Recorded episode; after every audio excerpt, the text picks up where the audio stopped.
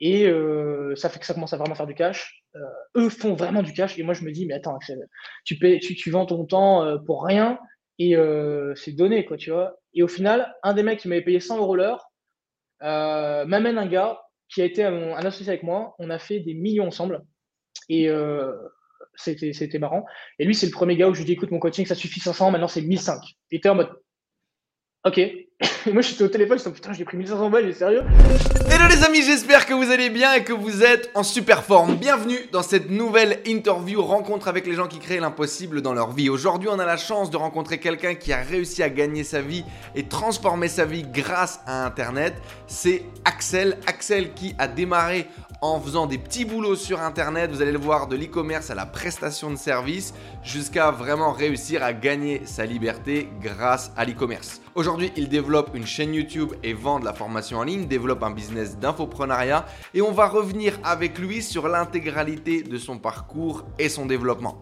Une nouvelle interview qui, je l'espère, va vous motiver, vous inspirer à vous lancer sur Internet et à réussir également à gagner votre liberté et à réaliser vos projets grâce à Internet. Comme d'habitude les amis, vous le savez, nous avons besoin de vous. Laissez un énorme like, abonnez-vous à cette chaîne YouTube, laissez 5 étoiles sur toutes les plateformes de podcast. Nous manquons de reviews, il faut faire connaître ce podcast et toutes ces interviews inspirantes qui vous inspirent pour transformer votre business et votre vie. Ça se passe juste en dessous, cliquez sur le bouton like. Également, vous le savez, ce podcast est financé par notre business en ligne, La Tribu. C'est notre club d'entrepreneurs qu'on a créé sur le web qui permet à des centaines de personnes de transformer leur business et leur vie en développant un business qui a du sens. L'objectif, c'est de créer un business qui vous génère une liberté financière, une liberté géographique et surtout, vous prenez du plaisir à travailler au quotidien. Ça se passe juste en dessous, c'est le premier lien dans la description on compte sur vous. C'est parti pour mon interview avec Axel.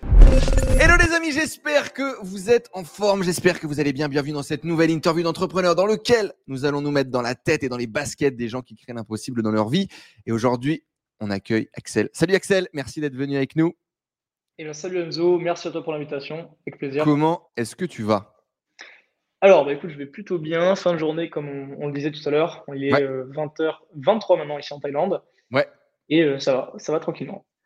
Eh ben, merci de venir euh, passer ta fin de journée avec nous. Aujourd'hui, du coup, comme tu le sais, on va te, passer au crible de nos questions et on va partager euh, ton parcours, tes ups, tes downs, ce qui t'a permis d'arriver à là où tu en es aujourd'hui. E-commerçant, formateur sur le web, tu as également une chaîne YouTube sur laquelle mhm. tu partages tes conseils, ta vision, tes tips sur l'entrepreneuriat, ce que tu fais au quotidien. Et on le verra certainement dans une deuxième partie d'interview, mais tu as également euh, fait immigrer toute ta famille euh, qui aujourd'hui vit en Thaïlande avec euh, toi. et ce qui m'a surtout interpellé dans ton parcours, c'est qu'à 18 ans, tu avais gagné ta liberté grâce au business en ligne et tu commençais à vouloir rentrer en boîte de nuit à Dubaï et t'ont pas laissé passer. Revenons-en un petit peu. Revenons-en un petit peu. Je savais même pas que les boîtes de nuit étaient. c'est quoi C'est 21 ans du coup, comme aux États-Unis?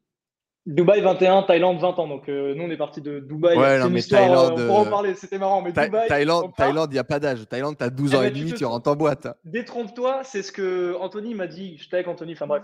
Euh, de Dubaï, on part, on se dit non, c'est pas possible d'être coincé comme ça. On arrive en Thaïlande et ils me sortent 20 ans. Et là, j'ai crisé. J'ai crisé. Tous mes potes, ils partaient, tout le groupe, ils partent en boîte et moi, ils me disent non, à la porte, tu rentres pas, 19 ans, trop jeune. Non, mais tu, tu, donnais, tu donnais 2000 bateaux videurs et tu rentrais, frère ça marche pas. Aïe, aïe, aïe, il fallait changer de club. il fallait changer de club. C'était dur à Bangkok. Eh ben, en tout cas, on va pouvoir revenir un petit peu euh, là-dessus. Euh, mais, mais, mais avant ça, il y a un truc qui est intéressant. Tu, tu partages dans une interview que tu as arrêté l'école à 14 ans. Raconte-nous un petit peu, du coup, le cocon familial. Euh, de, quel, de, de, de, quel milieu social tu viens? Comment mmh ça se passe un petit peu à la maison? Tu as, également des sœurs, si je ne dis pas de bêtises, raconte-nous. Yes, bah écoute, je parle très peu ça en dehors de, mon cercle d'amis, donc je, mmh je me lance. Euh, j'ai pas arrêté définitivement euh, quitter l'école, plus jamais retourner en classe à 14 ans. Par contre, j'ai décroché complètement scolairement, ce que tu peux appeler échec scolaire, tout ce que tu veux, il y a plein de mots pour ça. Et j'ai commencé à travailler, faire mes premiers chantiers, faire des, beaucoup de blagues en fait. Hein. Euh, à 14 ans et le goût de l'argent, j'ai commencé à l'avoir à 14 ans. Donc collège, troisième, quatrième, c'est ça? Troisième, troisième, troisième. Ouais. Voilà. Et donc en troisième, en mode, ok, ça me gonfle, j'ai bah, je ne suis pas bon, j'ai pas les résultats, ou en tout cas, je me sens pas épanoui dans ce milieu-là. J'essaie de chercher du boulot en parallèle, quoi. Non, pas du tout. Euh, en fait, euh, j'ai toujours été très très bon à l'école, sans le sans forcer, tu vois. Mmh. Et euh, j'ai toujours été très turbulent entre guillemets, c'est-à-dire que moi, je saisissais assez rapidement les, cours ou les choses comme ça. Je bossais pas à la maison. Je passais mon temps aux jeux, vidéo avant, et j'avais les bonnes notes que j'avais toujours voilà, c'est simple, je ramenais un, 16 ou un 17 euh, bah, du coup à la maison pour en parler. Mon père il me disait c'est qui qui a la meilleure note, euh, tu vois? Euh, T'as 17, euh, est-ce que tu penses que c'est bien, etc. Parce que justement il me poussait, moi je travaillais pas et j'avais ces résultats. Et en troisième, c'est vrai que bah, j'ai décroché complet en fait. Hein, j'ai décroché complet parce que je me suis rendu compte de plein de choses. Et puis là, quand tu, grandis, c'est il y a des événements de vie aussi qui font que. Et voilà, troisième, j'ai dit en fait, allez vous faire voir j'en ai J'en ai marre de subir certaines choses à l'école, d'être obligé de faire certaines choses et de faire des courbettes. Donc, euh, oui, le 14 ans, si on Rébellion, quoi. Euh, Crise d'ado, euh, rebelle. Ouais, mais c'était, tu vois, c'était assumé, quoi. C'était, je vais jusqu'au bout de mes idées. C'était pas juste, je fais ma crise de rébellion, mais je suis quand même, j'ai le confort de la maison, j'ai le confort de silence. Je me suis dit, je vais me sortir, je vais sortir les doigts pour parler un peu, et bah, je commence à travailler. Euh, après, j'ai dû. Et donc là, tu as, genre un oncle euh, qui bosse au chantier et tu vas vers lui et tu lui dis écoute. Euh, non, alors en fait, là, ce que je fais, c'est que bah, moi, de mon temps, je sais plus si c'est toujours le cas en troisième. je sais pas si toi, tu l'as eu aussi. Tu avais le stage à faire. Mmh. Moi, j'ai fait un stage en carrelage. tout le monde se moquait de moi, du coup, parce qu'il fallait faire un stage. dans genre une entreprise, d'un métier que tu avais envie de faire et du coup toi tu fais carrelage. Moi, j'ai fait carrelage. Et il me dit, oh, mais tu veux faire carreleur? Non. Donc, j'ai fait carrelage, euh, les chantiers, ça m'a plu. Et puis, euh, je travaillais bien. Du coup, euh, bah, ça, c'est un, ami de mon père, en fait, qui me dit, bah, écoute, quand tu, tu, tu, es libre et que j'ai du chantier, tu viens bosser et je te file un billet. Voilà. Et donc, c'est comme ça que tu as commencé, quoi, tout simplement. Voilà. Et je t'en parlerai en off de qui c'est, d'ailleurs, tu, tu vas rigoler. Mais je l'ai appris après. Parce que je le sais, en fait, parce que je connais tu, tu, verras. Mais euh, c'est du perso-perso, bref. D'accord. Euh, et donc, du coup, à, ce moment-là, justement, euh, c'est un peu lunaire, tu vois, qu'un gamin ose, on va dire, quitter ce truc, etc. Surtout qu'en bah, plus, il n'y avait pas de raison finalement que tu arrêtes, vu que tu n'étais pas en mode des résultats complètement dégueulasses. Comment, comment, comment ça réagit à la maison? Euh, tes, parents, c'est quoi un peu le, mindset? Il y a deux questions que j'aime bien poser. C'est quel est le niveau d'éducation de tes parents? Et quel est un peu le, rêve qu'ils mettaient sur tes épaules? Mon fils, tu seras avocat, ingénieur, chirurgien. Ingénieur. Au contraire, fais ce que tu veux, amuse-toi, prends ton kiff. Et puis le deuxième truc, c'est les finances. Quelle croyance on te met sur l'argent à ce moment-là? Est-ce qu'on te dit l'argent c'est compliqué, il va falloir que tu galères pour bosser? Est-ce que tu vois, est-ce que tu, grandis dans un milieu aisé? Est-ce que c'est la, misère? Raconte-nous un peu ces, deux points-là. Ok, alors il y a deux questions. Premièrement, au niveau de l'éducation de mes parents, ma mère, elle a fait un DUG de droit, puis elle a quitté ses études et elle a travaillé directement. Donc à 19 ans, elle était déjà cadre de, dans du prêt-à-porter. Donc on vient du sud, on vient de, de Nice, enfin côté de Nice. Et elle travaille à Nice déjà, donc dès ses 19 ans, sur des postes à responsabilité, et elle n'a pas repris ses études, euh, elle a fait carrière là-dedans.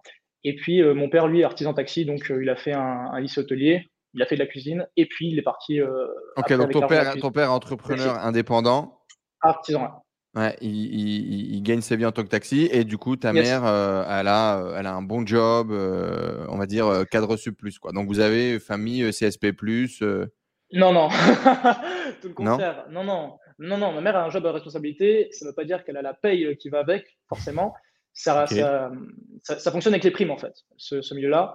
Et euh, bon, peu importe, mes parents, ils se sont beaucoup endettés, en fait. Et euh, du coup, moi, mon enfant, je ne m'en souviens pas très bien, mais à partir du moment où voilà, j'arrive sur mes, mes, 11 ans, etc., là, ils font l'achat d'une maison avec un gros, gros crédit. Donc, du coup, euh, bah, on a une grosse maison, mais on est tout le temps dans le rouge, mais dans le rouge dur, dur, dur, tu vois. D'accord. Et, euh, donc, en fait, tu le vois, tu le ressens, quoi. Ouais, ouais, oui, oui, clairement, on le ressent. Et euh, bah, par exemple, tu vois, avant manger du jambon, on nous dit non, tu mangeras de l'épaule, mais tu sais, c'est le, reste de le reste du, reste. Et c'était fini les. En fait, on n'achetait plus les packs d'eau, on mettait tu vois, l'eau de l'évier, etc. Enfin, plein de choses comme ça. Donc, c'est pas la mort, attention, mais serrer la ceinture, c'était serrer la ceinture pour de vrai. donc voilà, ça, c'était. Parce qu'ils voulaient vous payer une belle maison et vous donner un beau cadre. Ouais, en fait, c'est ça. Tu vois, tu m'as posé aussi la question sur qu'est-ce qu'ils avaient comme rapport à l'argent. Eux, c'était objectif final de vie. On achète une grosse maison et puis après, quand mes enfants sont partis, on revend et puis on, fera notre vie. Quoi. Mais mmh. c'était le objectif de vie. Tu sais, classe moyenne, j'ai une maison, ma maison, elle est à moi. Quoi. Donc ça, c'était l'objectif. Euh, ils l'ont vendu il n'y a pas longtemps pour partir justement en Thaïlande. Et moi, je grandis. Euh, au final, je n'ai pas à me plaindre. Hein. Je n'ai pas du tout à me plaindre, mais euh, j'ai pas tout servi sur un peu d'argent loin de là. Et euh, voilà, sur mes 14 ans, comme je te dis, parle une connexion à mon père.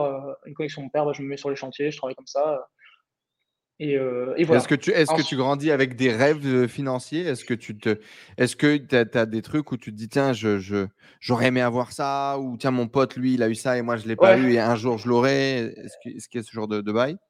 Bah depuis tout petit, c'est clair, c'est ce que je te disais justement, j'ai rien j'ai pas eu à me plaindre, etc. de quoi que ce soit, mais euh, il y a toujours le rapport au, tu vois, on reconnecte à la réalité, quoi. Donc à l'époque, c'était la PlayStation 2 qui sortait, puis la PlayStation 3, tous mes potes avaient ça, moi j'avais la Wii, tu vois, c'est le truc, ok, bon, c'est un peu moins cher. Peut-être ta console, mais c'est un peu moins cher. Après, encore une fois, voilà, j'ai pas à me plaindre, j'étais très content. Mais c'était euh, quand je suis rentré au collège, tout le monde avait le, je crois que c'était Samsung S1 qui venait de sortir, et moi j'avais le mhm. Nokia 3310, euh, juste la génération au-dessus, tu vois. J'avais un téléphone qui avait 20 ans, j'avais même pas le Bluetooth, enfin bref. Mais euh, en gros, j'avais ce qu'il fallait, mais j'avais jamais le dernier truc, etc. Juste parce que j'en ai pas besoin, premièrement. Aujourd'hui, je le comprends parfaitement. Et quand je vois toutes les personnes qui avaient tout, au final, la dernière génération, etc., ce qu'elles sont devenues, ça me va très bien. Et voilà. Mais, quand tu es euh, gosse, il y a la petite frustration qui commence à pousser. Frustré, mais bon, c'est bon, c'est frustré, euh, frustration de gamin. Quoi. Mmh, Après, euh, c'est sûr que voilà, à partir du moment où je commence à travailler, etc., ces frustrations-là, elles n'existaient plus. c'était terminé. Quoi. Tu vois, as les caprices. Et puis après, tu, tu, comprends que 50 balles, ça se gagne, ça se sue. Et puis, au bout d'un moment, voilà, faut arrêter de rêver. Quoi. Faut je, pense qu'il y a une complète euh, réalité. Du coup, tu parlais euh, que, ta mère était beaucoup commissionnée euh, à la prime. Et ton daron, pour le coup, ce qu'il gagnait, enfin chaque euro qu'il gagnait, il le gagnait par son temps et, par son temps de présence, vu qu'en mode taxi, c'est vraiment pour le coup, il n'y a pas de revenu passif du tout, à moins qu'il revendait sa licence ou sa plaque, mais sinon c'est le temps qu'il passait dans son taxi. quoi. Il n'y a rien de, rien de passif, c'est des journées ultra longues. Voilà, c'est vraiment des grosses, grosses journées. Mes deux parents, c'est des grosses journées, donc on les voyait bah, en coup de vent le matin et en coup de vent le soir, en fait. Hein. Mmh. C'était clairement ça pendant. Euh, ouais, bah, pendant. Jusqu'à ce que je quitte chez moi, en fait. jusqu'à ce que je quitte chez moi, en fait, c'était ça.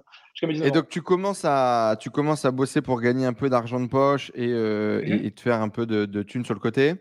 Euh, tu vas quand même t'inscrire au lycée et tu vas faire une scolarité un peu classique, c'est ça? Qu'est-ce qui va se passer? Voilà, ma mère, elle ne veut pas que je décroche des études, elle me pousse à aller jusqu'au bac. Donc, euh, je m'inscris en seconde générale pour faire ensuite une première technologique. La seconde, j'ai fait trois mois de l'année. Puis, euh, au Força, euh, ma mère, elle, pousse pour que, avec la direction, me faire passer en première parce que j'avais décroché complet, mais voilà, elle savait que je pouvais le faire, quoi. Mmh Pas que voilà, mais elle, a poussé. Ils en, cours et tu branlais rien ou t'allais même plus en cours? Ah non, j'allais plus en cours. J'allais plus en cours. Enfin, j'y suis allé, mais j'avais décroché, j'avais plus envie en fait. Euh, voilà, j'avais plus envie déjà à cette époque-là. Euh, ça me fatiguait de rester dans une classe. Euh, je tenais pas en place, clairement pas en place. Et voilà, je tenais pas en place, clairement. Et puis après, j'ai fait ma première. Ma première, pareil, j'ai dû faire un mois peut-être ou deux mois plein. puis j'ai arrêté, j'ai complètement décroché là. Et je me suis retrouvé quand même à tenir la promesse que j'ai faite, bah, du coup, à ma mère. Et j'ai passé le bac en. J'ai passé deux bacs. Donc j'en ai raté un. Et j'ai passé le deuxième après euh, l'année de mes 18 ans. J'avais déjà mes premiers business d'ailleurs qui tournaient à mes 18 ans. Euh, en candidat libre.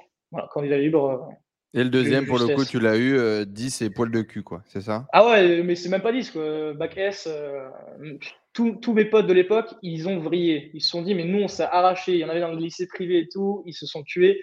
Et vraiment, je suis allé au talent, quoi. Qu'est-ce qui se passe à ce moment-là, quand justement tu décroches vraiment et t'arrêtes d'aller en cours? Ouais. Qu'est-ce qui se passe toi dans ta tête? Comment est-ce que tu te sens? Est-ce que tu te sens un peu justement rejeté par la société en mode euh, je ne fit pas dans le moule Je commence à sentir un décalage, etc. Qu'est-ce que tu depuis, depuis petit, ça. Hein. Depuis tout petit, ça. Hein. Euh, ma mère, elle a commencé à être convoquée à l'école, j'étais en CE2. Donc depuis petit, j'étais pas dans le truc, en fait. Et euh, j'avais un an d'avance, moi, sur les, les gens. Parce que je suis né en fin d'année, du coup, il m'avait fait passer sur la classe, enfin bref, la classe d'année précédente. Mmh et ma mère avait dit non à ce que je saute une classe, parce que déjà petit, il voulait me faire sauter des classes. sinon, j'aurais, ça aurait été trop décalé, tu vois, les gens auraient été mmh. trop vieux et moi trop jeune, voilà. Donc ça, c'était, c'était comme ça depuis, depuis petit. Et puis voilà, moi, des, C2, ça me fatiguait en fait, tu vois. J'ai à tes souhaits. Merci. dès le, ouais, des, des, jeunes, j'étais pas, j'étais pas dans le moule, clairement pas. Ok. Clairement pas. Et du coup, à ce moment-là, quand tu décroches vraiment et que tu vas plus en cours et où tous tes potes se lèvent le matin pour aller en cours et toi tu dis bah non, euh, moi, moi je, Qu'est-ce qui se passe du coup? Bon, À ce moment-là, euh, moi je traînais, je traînais pas mal dehors. J'avais des potes, euh, j'avais des potes que je retrouvais qui n'allaient pas en cours. Et puis après. Vous étiez plusieurs du coup à faire l'école buissonnière. Ouais, ouais, ouais. Mais il y en avait qui, avaient, qui, étaient, bah, qui étaient sur l'alternance, soit qui ne travaillaient pas du tout. Enfin bref, c'était pas les meilleures fréquentations non plus. Et euh, après. Euh, Donc tu faisais semblant d'aller en cours et tu n'allais pas en cours? Non, non, non, non je ne faisais même pas semblant, quoi. je m'en cachais pas. depuis depuis euh, petit, je veux dire, je pense que mes parents ils l'ont compris petit. Hein, J'étais pas. Qu'est-ce qu'ils te disent à ce moment-là, du coup? Je pense qu'à ce moment-là, ils doutent. je pense qu'à ce moment-là, ils se demandent qu'est-ce que je vais devenir. Mais pas étrangement, mais ma mère, elle a jamais, au fond d'elle, tu vois, elle a toujours su qu'elle allait reprendre en main et faire quelque chose, tu vois. Mais elle me l'a pas dit quand j'ai réussi, en fait. Tu vois, quand j'ai commencé à faire des choses, elle me, le disait déjà et je ne la croyais pas. Je dis non, c'est ce que tu racontes, en fait, je peux pas le. Dans, mon monde, euh, à ce moment-là, donc 15, 16, 17 ans, 14, 15, 16, 17 ans, c'est inconcevable. C'est que je me dis, moi, ma vie, euh, c'est pas possible de la penser comme elle me, comme elle me dit. Me dit, mais si, tu vas voir, tu vas te reprendre en main, tu vas faire des choses, tu es, là pour faire des grandes choses. Euh, et euh, j'y crois pas. En fait, je me dis, c'est pas possible, regarde ce que je fais, regarde ce que je deviens. Et je sais pertinemment à cet âge-là en plus que tu vois, salariat, c'est pas possible. Tu vois, c'est impossible. Vu déjà comment ça se passe à l'école, euh, salariat, c'est pas possible. Donc, euh, ouais, c'était euh, pour moi beaucoup de doutes en fait. Mais elle, par contre, elle, y croit. elle, hein. voit, elle voit ce que toi, tu vois pas, quoi. C'est ça, mais c'est dur, attention, parce que tu vois, c'est un petit peu comme si c'était le sentiment que, au, plus profond de toi, mais tout, tout prête à, au contraire. Donc, euh, pour ça, il faut le reconnaître. Et puis, euh, tendu, forcément. Mes parents, ils sont pas laxistes. Hein, c'est pas des parents laxistes. J'ai pas une, une éducation laxiste. Donc, euh, me voir vriller un peu comme ça, c'était pas. Ils te gueulent dessus, ils te font la morale que tu vas pas en cours, que tu sèches et machin ou? Bah, au minimum. Oui, c'est normal. Enfin, je veux dire, ça, c'est le, le, minimum. Mes parents, c'est, j'ai une bonne éducation. J'en suis là aujourd'hui grâce à leur éducation en très très grande partie. Et puis après, je me suis fait aussi euh, sur l'expérience parce que c'est 4 ans de creux, entre guillemets 3 ans de creux. Alors j'ai décroché le système scolaire, euh, mais je me suis, j'ai ramassé beaucoup d'expérience, tu vois, aussi bien au niveau des relations sociales, etc., que euh, bah, du travail, et de comprendre que, voilà, l'école, au final, l'école c'est pas la vie. Hein. Tous, tous, mes potes à 17 ans, ils sont dans un monde de, bisounours. Moi, à 17 ans, j'ai déjà fait 15 fois ce qu'ils ont, ce ont vécu, et pourtant, j'ai pas fait des choses de fou. C'est simplement que voilà, euh, j'étais dans la, dans la vie réelle. Quoi. Et donc après ces chantiers, tu as trouvé d'autres jobs, tu es allé voir d'autres personnes, tu as, as, chopé d'autres trucs? Bien sûr. Donc moi, ce que j'ai fait, le pire, le pire truc dont je, que j'ai fait, ça a été démonter des foires avec euh, bah, du coup la foire de Nice. Ouais, ça c'était euh, c'était un job pourri. Je travaille avec des clochards, tu vois. Je travaille avec des clochards et j'étais payé avec les, les, forains. Donc, c'est les forains qui te payent. Eux, c'est pas tes potes, hein, tu vois. Euh, j'avais menti sur mon âge. J'avais dit, j'avais 16 ans à l'époque, j'avais dit que j'avais 18. Et euh, je m'avais demandé de plus. Et j'avais été payé, je crois, 40 euros pour faire euh, du travail de nuit. Euh, démonter les manèges, c'est le truc le plus dur que j'ai fait, je crois, de ma vie, en, travail physique. Et typiquement, après ces autres ah. jobs de, de, de, quoi, tu es, allé chercher du, du travail, tu as, as, pointé quelque part, tu as des petites annonces les chantiers, j'ai fait, je faisais commencer à faire des trucs un peu en ligne aussi. Je faisais des logos, mais ça, je gagnais que dalle, tu vois. Je faisais des logos. J'avais un pote qui, gagnait un peu d'argent en ligne. Euh, lui, il avait des sites, il faisait des réseaux de sites. Moi, j'y connaissais rien, mais je me suis dit, euh, tiens, il me paye 5 balles pour lui faire un logo. Euh, il est con, quoi. Parce que moi, 5 euros, je l'ai su. et moi, je passe 5 minutes à lui faire un logo, quoi. Ok. mais en tout cas, du coup, tu as, ton premier contact avec le business en ligne à ce moment-là, quoi. Ouais, mais attention, euh, il est con, qu'on s'entend. Hein, j'étais euh, en grosse gratitude, grosse gratitude, parce que pour moi, j'étais là, j'étais en mode, je fais 5 euros euh, depuis mon ordinateur. Et puis même, voilà, mes premiers salaires en ligne, c'est lui qui me, les, qui me les paye en fait. Et c'est lui qui me, qui me, pousse à faire de l'argent en ligne parce que il, m'apprend rien. J'ai essayé de gratter un peu, tu vois, en mode apprends-moi, etc. Et non, il m'apprend pas. tant mieux d'ailleurs. Mais ça me pousse à la curiosité. Et, c'est un pote quoi du lycée C'est un pote de. Même pas, même, pas du tout, du tout. C'est un gars que je, je sais même plus trop euh, comment on, était, on avait été en, contact, avec les jeux vidéo ou j'en sais rien. C'est pour te dire, c'est un contact que j'avais même pas de la vie réelle, quoi, tu vois. C'est un gars sur en ligne, euh, je lui ai dit, écoute, moi, ton logo, je te le fais. Combien tu me payes 5 balles? Ok, je prends. Donc moi, à l'époque, tu vois, j'étais dans le rapport en mode c'est de l'argent facile. Euh, lui, ça lui rendait service. moi, ça me. C'est quoi, c'est 17 ans, ça 16 ans, à ce moment-là? Non, 14 ans, 14 ans, je commençais déjà. ah, d'accord, ok. 15 ans, peut-être, et puis, euh, je faisais des trucs. En fait, je cherchais à gratter ma pièce. Après, j'ai pris euh, mes 17 ans, j'ai commencé à livrer des pizzas. Euh, là où j'avais vraiment bah, du coup plus d'argent, c'est à partir de mes 17 ans, j'ai commencé à, coffrer. Et j'avais tout mon argent en cash en fait. J'avais tout mon argent en cash, je faisais des paris sportifs aussi. tu vois, je faisais des trucs, je, grattais ma pièce. Quoi. Vraiment, il n'y a pas d'autre hmm. mot, c'est pas, je grattais ma pièce. Et puis, cet argent. Et du coup, à ce moment-là, de 17 ans, tu commences vraiment à faire du business en ligne ou en tout cas essayer de gagner ta vie sur Internet Voilà, là je commence à essayer, je, tâtonne, tu vois. Et 17 ans, c'est 2017 pour moi. Ouais, T'as quel âge aujourd'hui? 2016, 2017. J'ai 22 ans. J'ai 22 hmm. ans. Je viens de faire 22 ans là il y a deux mois. Hmm. Donc voilà. T'es né en quelle année du coup? 99. 99, putain. Et toi? Mon Dieu. Bah, je suis plus vieux que toi, moi. je suis né en 92. Donc, effectivement, Tu... moi, moi dis-toi que quand, euh, quand tu, quand tu nais en 92, donc on était des enfants, tu vois. Mais genre, quand j'ai vu, typiquement, quand tu vois, quand tu vois sur Instagram des premières 2000 qui sont suffisamment bonnes pour te donner des idées, tu te dis merde, non, les 2000, mon Dieu, tu vois, quand on était petit, les gens qui étaient nés en 2000, c'était vraiment des enfants, tu vois. Ah c'était genre, nous, on était des enfants, donc eux, c'était vraiment les petits, tu vois. Et donc, effectivement, c'est marrant de voir aujourd'hui euh, bah, des gens 2000, euh, même de, de, 99. Euh, c'est cool, quoi. C'est cool. À l'époque, il fallait pas mélanger. C'était Allez, quand, quand tu es petit, effectivement, une, une ah année, deux années, ça fait beaucoup. Ah, aujourd'hui, effectivement, bon, il n'y a, a, plus grande différence, quoi. Ok, ouais, donc tu es, vraiment jeune et du coup, dès tes 17 ans, tu as des idées et tu te dis on va faire quelque chose. Quoi. Ouais. ouais là, je m'y intéresse. Mais en fait, j'étais, euh, j'avais aucune direction euh, concrète. J'ai pas tapé par contre euh, comment gagner de l'argent en ligne. Ça, je le faisais tu vois, quand j'avais 14 ans. Donc, je te sortirai pas l'histoire de j'ai pris mon ordinateur, j'ai ouvert YouTube et j'ai trouvé un mec qui m'a parlé de dropshipping. Voilà, ça, c'est pas mon histoire. de l'argent, j'en avais fait avant. Et bah, dans la vie réelle, en fait. Donc, c'est pour ça que moi, le fait de gagner de l'argent en ligne, déjà, pour moi, c'était pas du travail. Tu vois. J'étais là, j'étais en mode c'est de l'argent facile. Mmh Vraiment, c'est de l'argent facile. Et euh, je me suis dit, c'est une opportunité, etc. Alors, je savais pas ce que je faisais. Euh, à force de recherche, j'ai essayé plein de trucs. Tu vois, je voulais au début, mon premier, ma première idée avec euh, à mes 17 ans, je viens de me rappeler là maintenant pour te dire, c'est que je voulais monter des pages Facebook avec des robots pour booster et de la pub pour booster l'engagement, attirer des gens avec des mèmes, des choses comme ça, puis après publier des vidéos et les vidéos de la communauté pour gagner de l'argent, des vues sur les vidéos. Ok. Bon, c'était euh, bancal, mais euh, je savais pas. Euh, tu vois, j'avais vu, ah, tu peux gagner, YouTube, Facebook te paye à 1 centime la, la vue. J'étais là, j'étais en mode, on peut gagner plein d'argent en fait. Voilà. Donc je, démarre comme ça, à tâtons. Donc ça, j'ai vite arrêté. Ça m'a. Voilà. Et puis je me découvre le print on demand avec Shopify et je tombe en fait sur une pub de Shopify, non pas une pub de quelqu'un qui faisait du, du, dropshipping, mais une pub de Shopify qui, qui faisait la, qui vantait le print on demand. Et du coup, bah, je, je, teste, je crée. Tu te dis, je vais lancer une marque de vêtements et je vais devenir riche. Ouais, voilà, mais euh, même pas en fait, tu vois, je me suis dit, vas-y, je vais lancer euh, une ligne de vêtements, pas une marque, parce que euh, à cet âge-là, je voulais juste faire des, des designs. J'avais fait des fusées sur des t-shirts, des choses comme ça.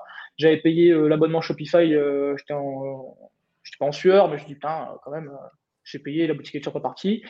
à l'époque, je pensais que le trafic allait venir sur ma boutique, en fait. Tu vois. Je pensais pas que. Oui, tu maîtrisais pas le, le circuit complet. Tu, as dit, voilà, il suffit de faire un site, puis les gens, ils achètent. Quoi. Ils vont venir. Ouais, ils vont venir, et puis euh, les designs sont cool, ils vont acheter. Euh, et puis j'avais payé un type pour faire du SEO euh, sur ma boutique, je comprenais rien à ce qu'il faisait, il m'avait pris 200 euros tu vois, pour changer les, les, les méta, là. enfin bref, truc pourri.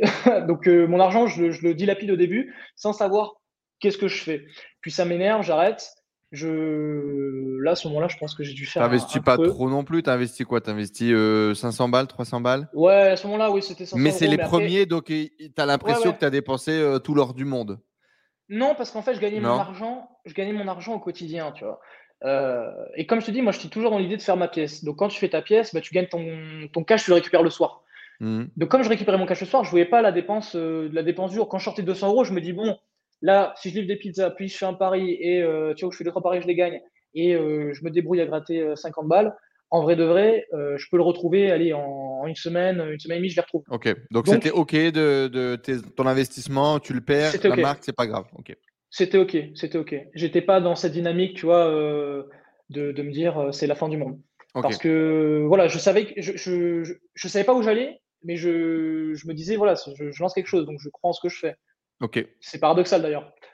Et euh, autour de moi, c'est clair qu'à ce moment-là, quand je commence à parler de ça, il n'y a personne qui me, qui me prend au sérieux. Là, je me rappelle que peu après, je découvre le dropshipping. 2017, je ne sais pas si, si, si, tu te souviens, euh, c'était euh, n'importe quoi. C'était, tu fais un site, tu prends un bracelet lion avec les perles tu vas te démarcher une page Instagram, tu lui dis je te paye 10 balles via PayPal, tu postes mon, mon image avec mon bracelet pendant 6 heures.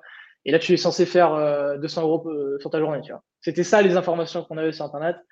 Alors, il y, avait euh, ça, mais il y avait surtout aussi la, pub Facebook. Hein. La pub ben, Facebook, à ce moment-là, c'est. moi, magique, en hein. fait, ben, la pub Facebook, je, je, par ego peut-être, je me dis ça marche pas. Bah oui, parce que ton pote, il t'a dit qu'il l'a fait, donc toi, tu te dis, mais non, si lui, il le fait, moi, je vais faire une autre méthode qui marche mieux que ce qu'il me dit. Ben, j'avais, et encore, encore plus marrant, j'avais un pote qui à l'époque, lui, brassait déjà 15 000 euros par mois avec la publicité Facebook sur le marché français. Et je me disais. Euh, c'est un pote que tu avais rencontré en ligne Du lycée. Aussi? Non, ça c'était du lycée. Ça c'était du lycée. Et figure-toi, lui avait décroché scolairement après moi. Et euh, il avait des résultats avant toi. Putain. Ouais. Et en plus, en plus à l'époque, je me disais, mais il travaille. Euh... Enfin, ce mec-là, il a jamais excellé en quoi que ce soit. Comment ça se fait qu'il fait 15K Alors que moi, je fais rien et je me tue. Et c'est vrai que j'avais l'ego pas mal à l'époque et je me suis dit, euh, bah, non, mais lui, il fait déjà. Moi, je faisais mes sites en anglais en plus. Je me dis, je parle anglais, j'écris anglais, euh, le marché français, c'est petit, je veux, je veux faire gros, moi. Tu vois, déjà, j'étais dans une mhm. mauvaise approche. Euh, j'étais une mauvaise approche. Je voulais faire gros, tout de suite gros. Et puis, j'avais la vision, tu sais, je regardais sur, sur YouTube des mecs qui faisaient 1000 euros, enfin 1000 dollars en une semaine avec leur boutique Shopify en partant de zéro, avec du free plus shipping. Et moi, j'étais là en mode, c'est ça qu'il faut que je fasse, tu vois. Ok. Donc j'ai testé plein de choses. Euh, j'ai perdu pas beaucoup. À ce moment-là, j'ai perdu un peu d'argent.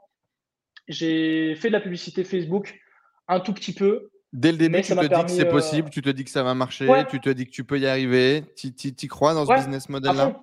à fond, à fond. En fait, je me dis, je me dis, c'est la première fois qu'en ligne, je vois un truc qui me paraît réel. Tu vois. Parce qu'avant, c'est euh, comment gagner 200 euros par, par jour avec PayPal en 30 minutes. Tu vois, ce genre de vidéo, il y en avait plein déjà à l'époque et c'était euh, des sites bizarres, etc. Et là, c'est la première fois que je voyais un business model, que j'étais confronté à ça, où je me dis, mais en fait, c'est 100% euh, sûr. Je vais sur AliExpress, regarde, ça coûte 2 balles et je peux leur revendre 10 balles, ou je peux leur revendre 20 balles. J'en suis sûr que ça va marcher.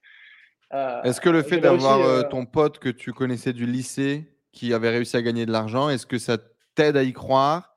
Est-ce que ça t'aide à, à créer la compétition de Ok, il faut que je m'y mette et que moi aussi j'y arrive. C'est ça. Ça, me fait, euh, ça met dans un état d'esprit un peu de compétition et surtout, euh, ça me touche à l'ego, tu vois. Parce que je me dis, comment lui, il fait de l'argent et moi, j'en fais pas.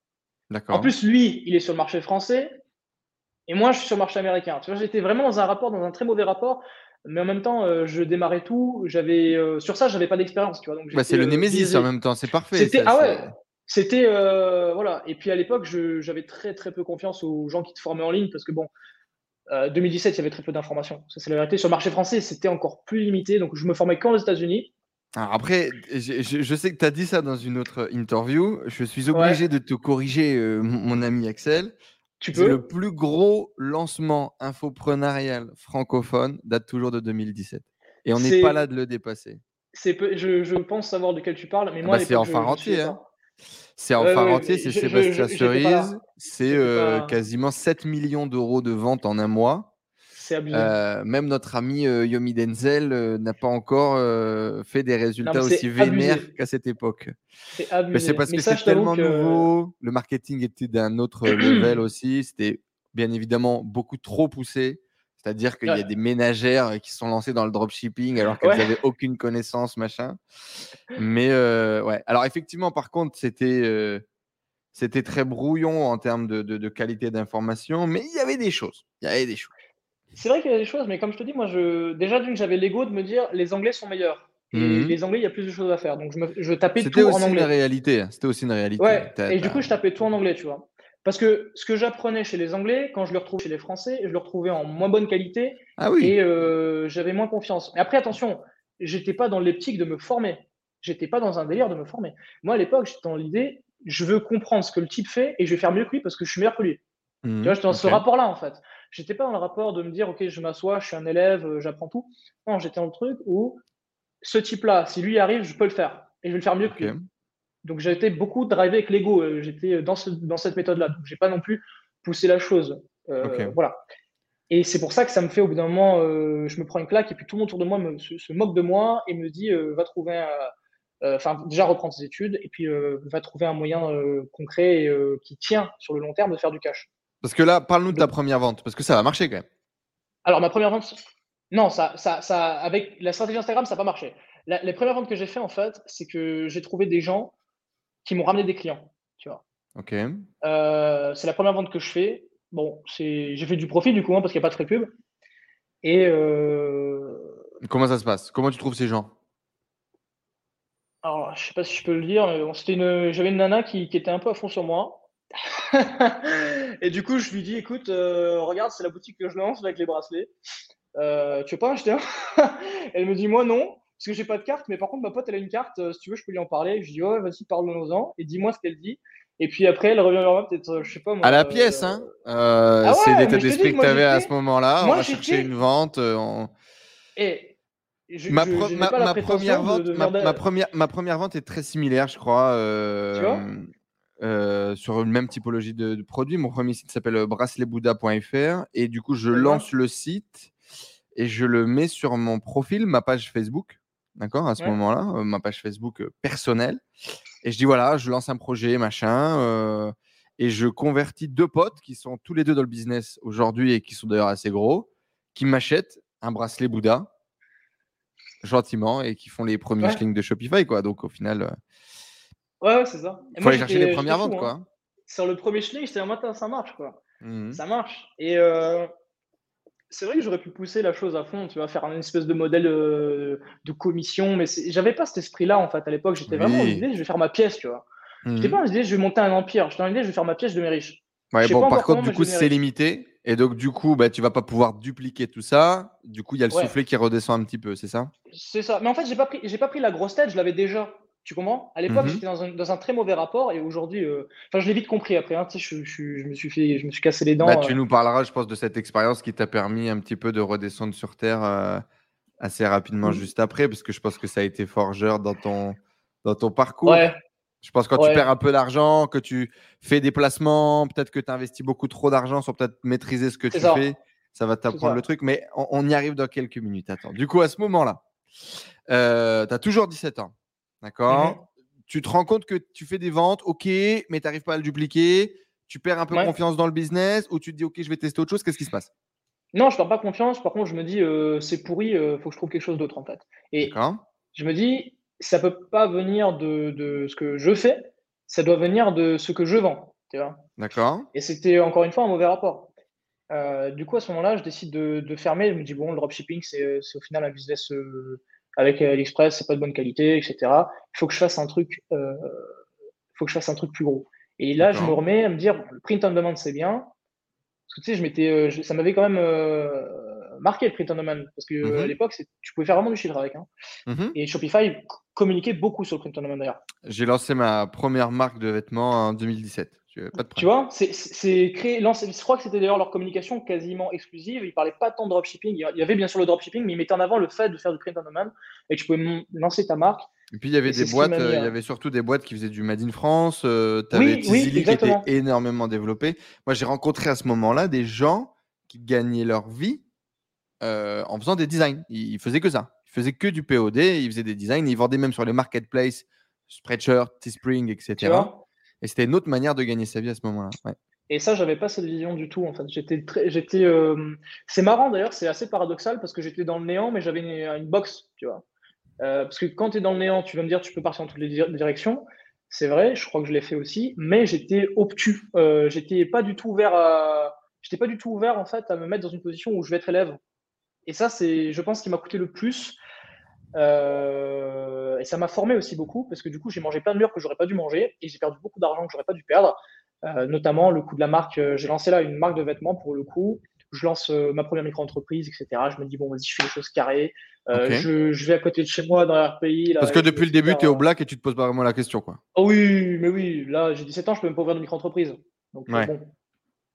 Et puis même pour ce que j'ai fait, voilà quoi.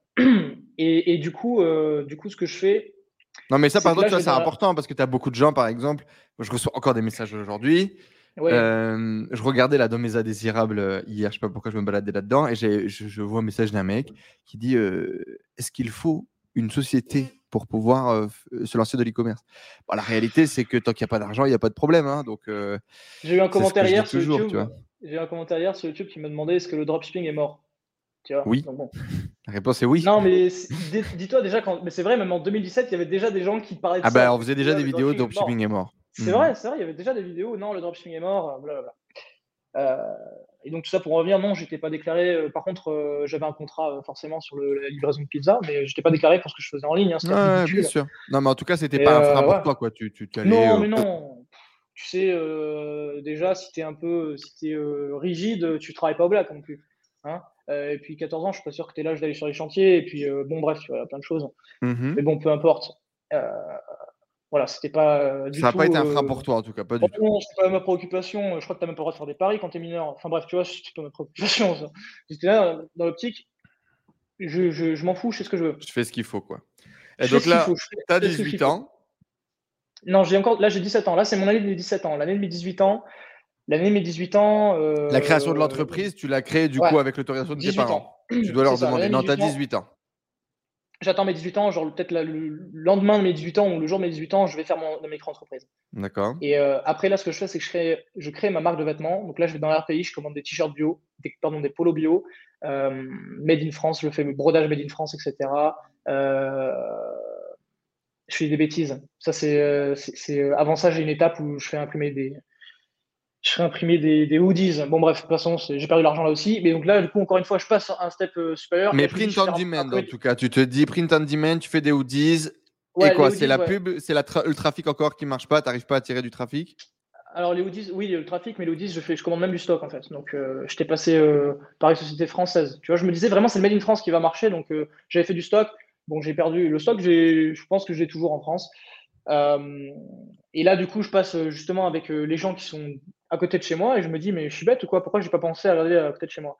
Et ces gens-là étaient déjà dans le business euh, depuis un moment. Bon, ils font, ils font mes polos, etc. À ce moment-là, moi, je m'associe avec euh, mon meilleur pote à l'époque. Et euh, là, on se dit, vas-y, on va faire un truc de fou. Donc, on fait du contenu, on fait, je paye un site, je paye un mec, tu sais.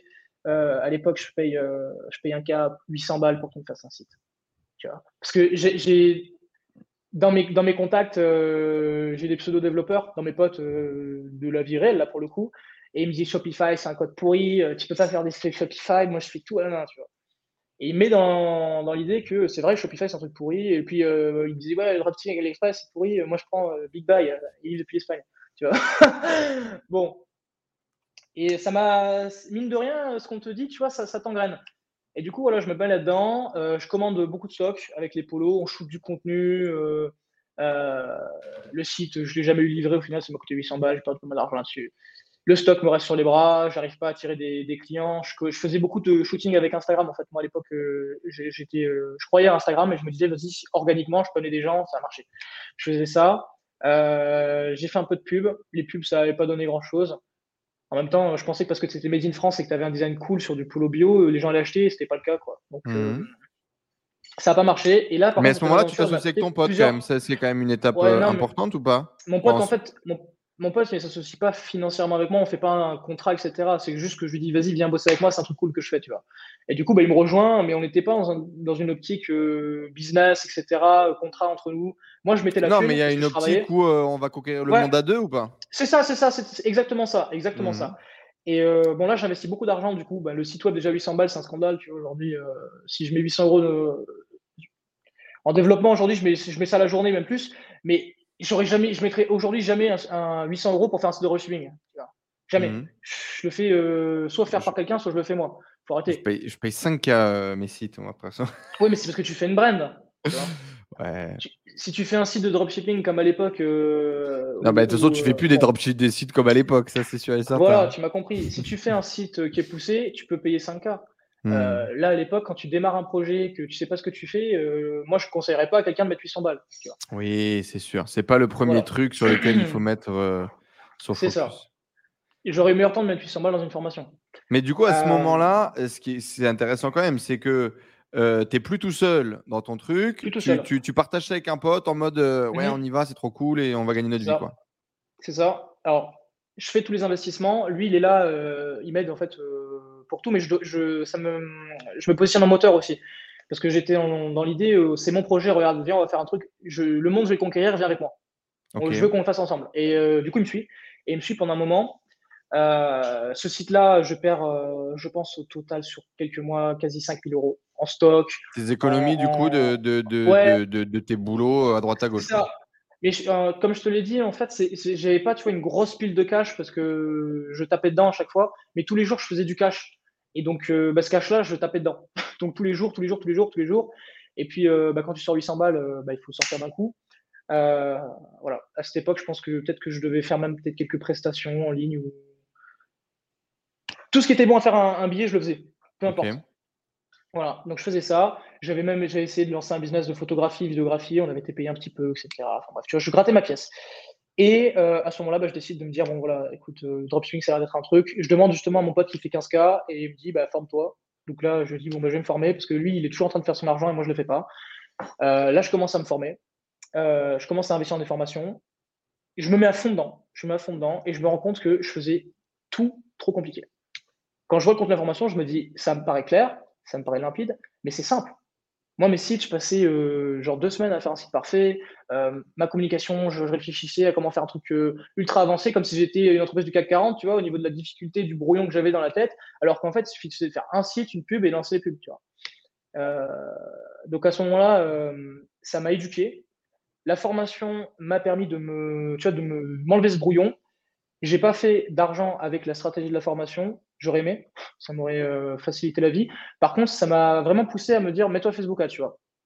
Du coup, là, je me mets à Facebook Ads, je me, je me forme, je prends des coachings aux États-Unis. Euh, à l'époque, C'était une formation euh, francophone que tu achètes à l'époque? Francophone. C'était quoi? C'était qui? J'ai pris la première, première version de Yomi, en toute transparence, tu vois. Et c'est la toute première. Donc, ouais, début 2018. Début 2018, j'avais 18 hmm. ans. Et après, je pars me former directement aux États-Unis. Et là, aux États-Unis, je prends des coachings à la demi-heure parce que ça coûtait moins cher. C'était genre 100 dollars, un truc comme ça, demi-heure avec des mecs qui faisaient des 5 k day, tu vois. Donc moi, j'étais là en mode, c'est ouf. à l'époque, c'était complètement fou. Hein. Ah ouais, ouais C'était des chiffres. Euh, tu vois, je veux apprendre. Tout le monde rêvait. Hmm. Et euh, bah, pareil, là, tu vois, ils me prennent en main un peu et ils me donnent des strats. Et là, je me dis, euh, bah go, en fait, j'ai du cash. Tu vois, je devais avoir peut-être 1000 euros sur mon compte. je suis leur strat et je fonce.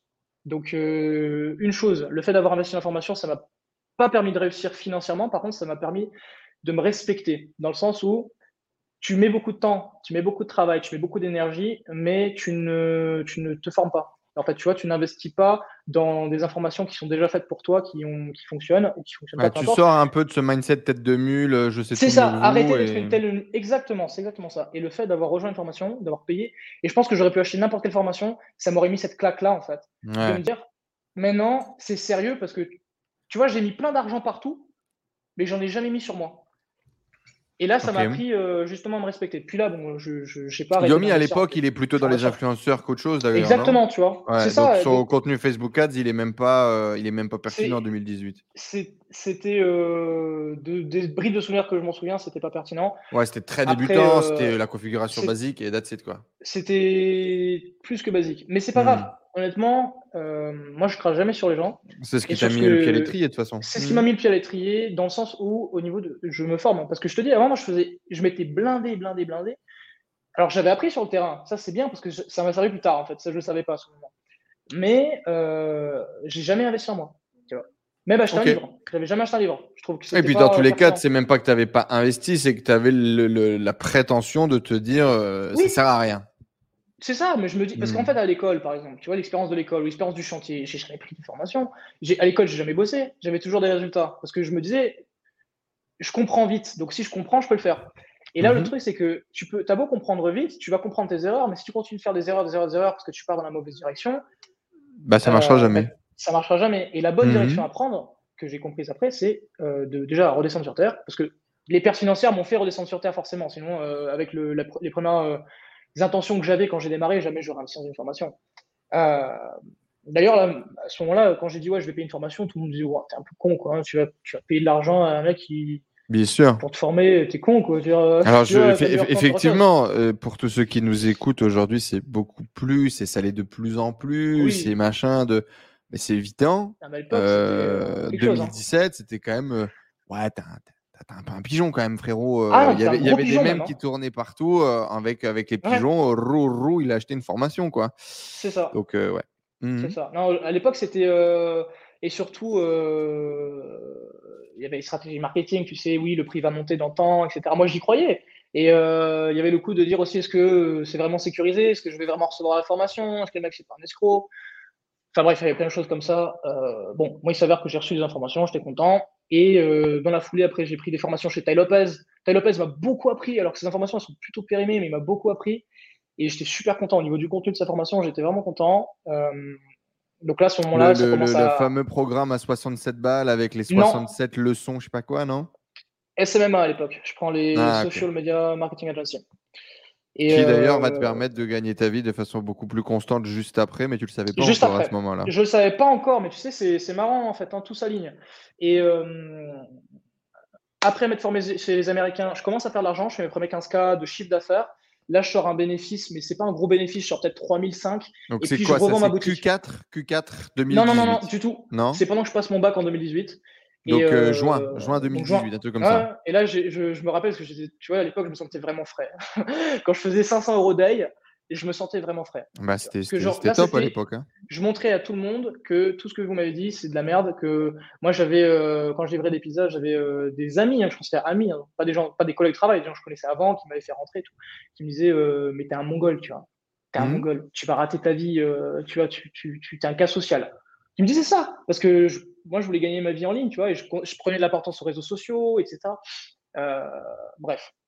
Et donc, c'était ma revanche, en fait, tu vois. J'étais là, j'étais en mode, regardez, euh, c'est vous les cons. Euh, je faisais mes premiers 500 euros d'ail, je vendais des sacs de, tu sais, les sacs en, osier. En osier. J'étais le premier site français, enfin, ça, sur Facebook Ads. Balibag. C'est ça, sauf que moi, je, bon, j'avais un site similaire. Et j'ai fait, j'ai fait un peu d'argent dessus. Après, il y a eu beaucoup de compétitions qui arrivaient d'un coup. Donc ça, ça m'a aussi montré euh, Et donc finalement, les 15 000 euros de chiffre d'affaires que tu vas faire, c'est sur une stratégie FB FB, full FB, complètement. Hmm. Et euh, ce sac-là, on le repère, nous, grâce à Instagram, sur le, marché US. Euh, donc, il y avait, c'était même pas encore sur le marché français. Les influx montraient ça sur le marché US. Je le trouve sur AliExpress, c'était, je crois, je payais 20 balles le sac et je le revendais 40, tu vois. Donc, la marge n'était pas vraiment belle, surtout quand tu payes tes as, mais ça me faisait ma, ma thune. Et euh, du coup, ça me permet de faire mes premiers profits, ça me permet de faire mon chiffre d'affaires. Et cette boutique après, comme je t'ai dit, bah, là, je la revends et je la revends pour à peu près 1000 balles. Donc, euh, ça aussi, pareil, je ne l'ai pas vu dans une formation. Tu vois, c'était juste, euh, tiens, il y a un marketplace Shopify, je vais foutre ma boutique en vente. Et il me l'estime à combien Donc, c'est l'ouverture de la marketplace alors 2018. Ouais. C'est ça. Et il me dit, oh, tiens, tu peux vendre ta boutique pour 2000 balles. Et je me dis, c'est cool, je la mets à 1005 et ils me font une offre, je la vends je peut-être 800 euh, dollars ou 900 dollars. Et euh, avec les frais, je me rappelle la banque, j'avais vomi la banque parce qu'il m'avait pris 300 euh, euros de conversion. J'étais fou. Donc j'avais reçu peut-être 600 euros, tu vois, ou un truc comme ça. Mais c'était victoire, quoi. C'était magique. C'était victoire. Parce que ça veut dire qu'en fait, même quand ton site il se casse la gueule, tu peux quand même en tirer du profit. Et là, je me suis dit, waouh, attends. Donc là, je commence à lancer des sites généralistes. Je suivais les Américains. Ça fonctionne moins bien. Et bon, ça volette, en fait, tu vois. Donc je fais ça volette. Et là, euh, je me dis, euh, syndrome de l'objet brillant, il faut que je fasse les influenceurs. Ma première formation, c'est les influenceurs euh, que je prends, que j'investis, il faut que je fasse les influenceurs, tu vois.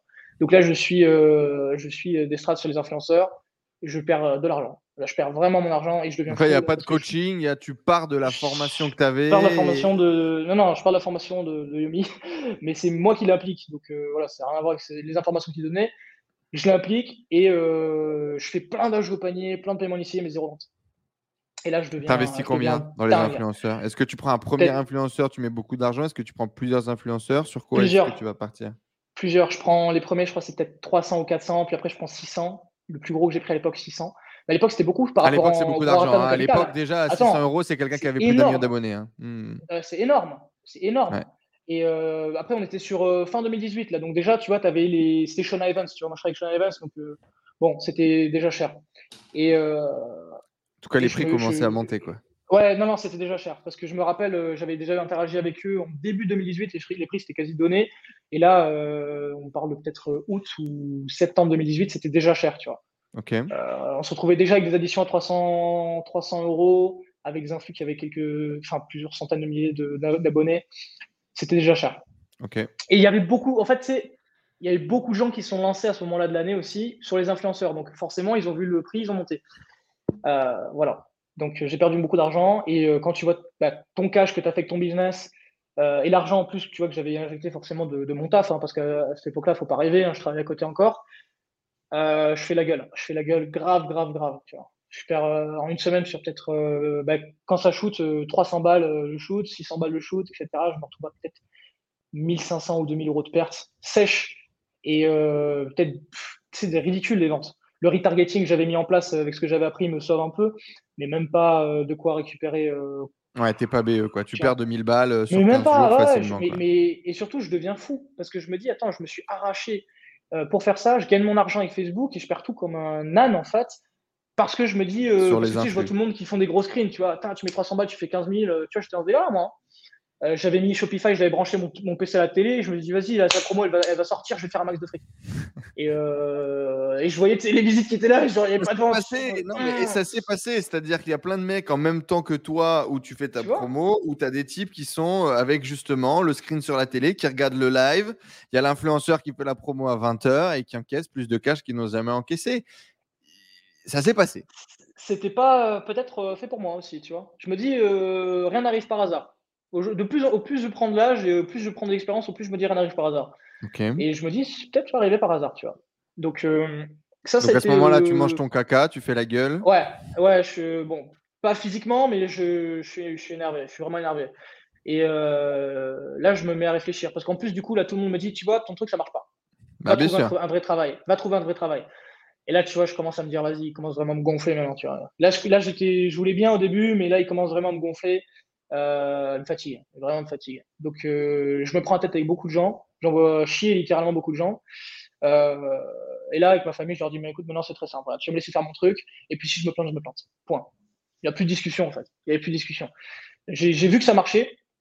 J'ai vu qu'avec Facebook, je faisais de l'argent.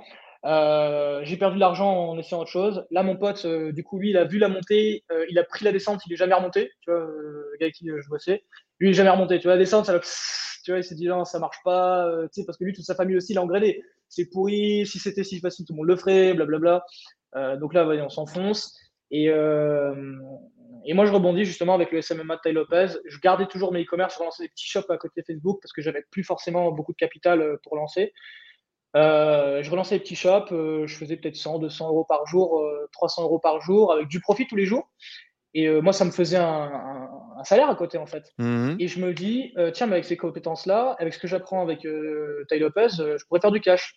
Et lui dit, les restaurants, ça fonctionne. Donc moi, ce que je fais, c'est que je vais voir avec les restaurants, je monte mes chiffres et je dis, regarde, tu peux faire ça. Je mets mes premiers clients comme ça, ça me paye un peu.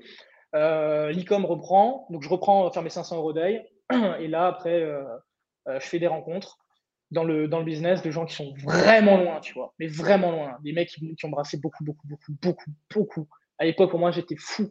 Et quand j'ai vu ça physiquement, je me suis dit, attends, là, euh, tu vois, je rêvais d'acheter une Tesla. Euh, à l'époque, c'était euh, le modèle P 120D, je crois, ou 100D.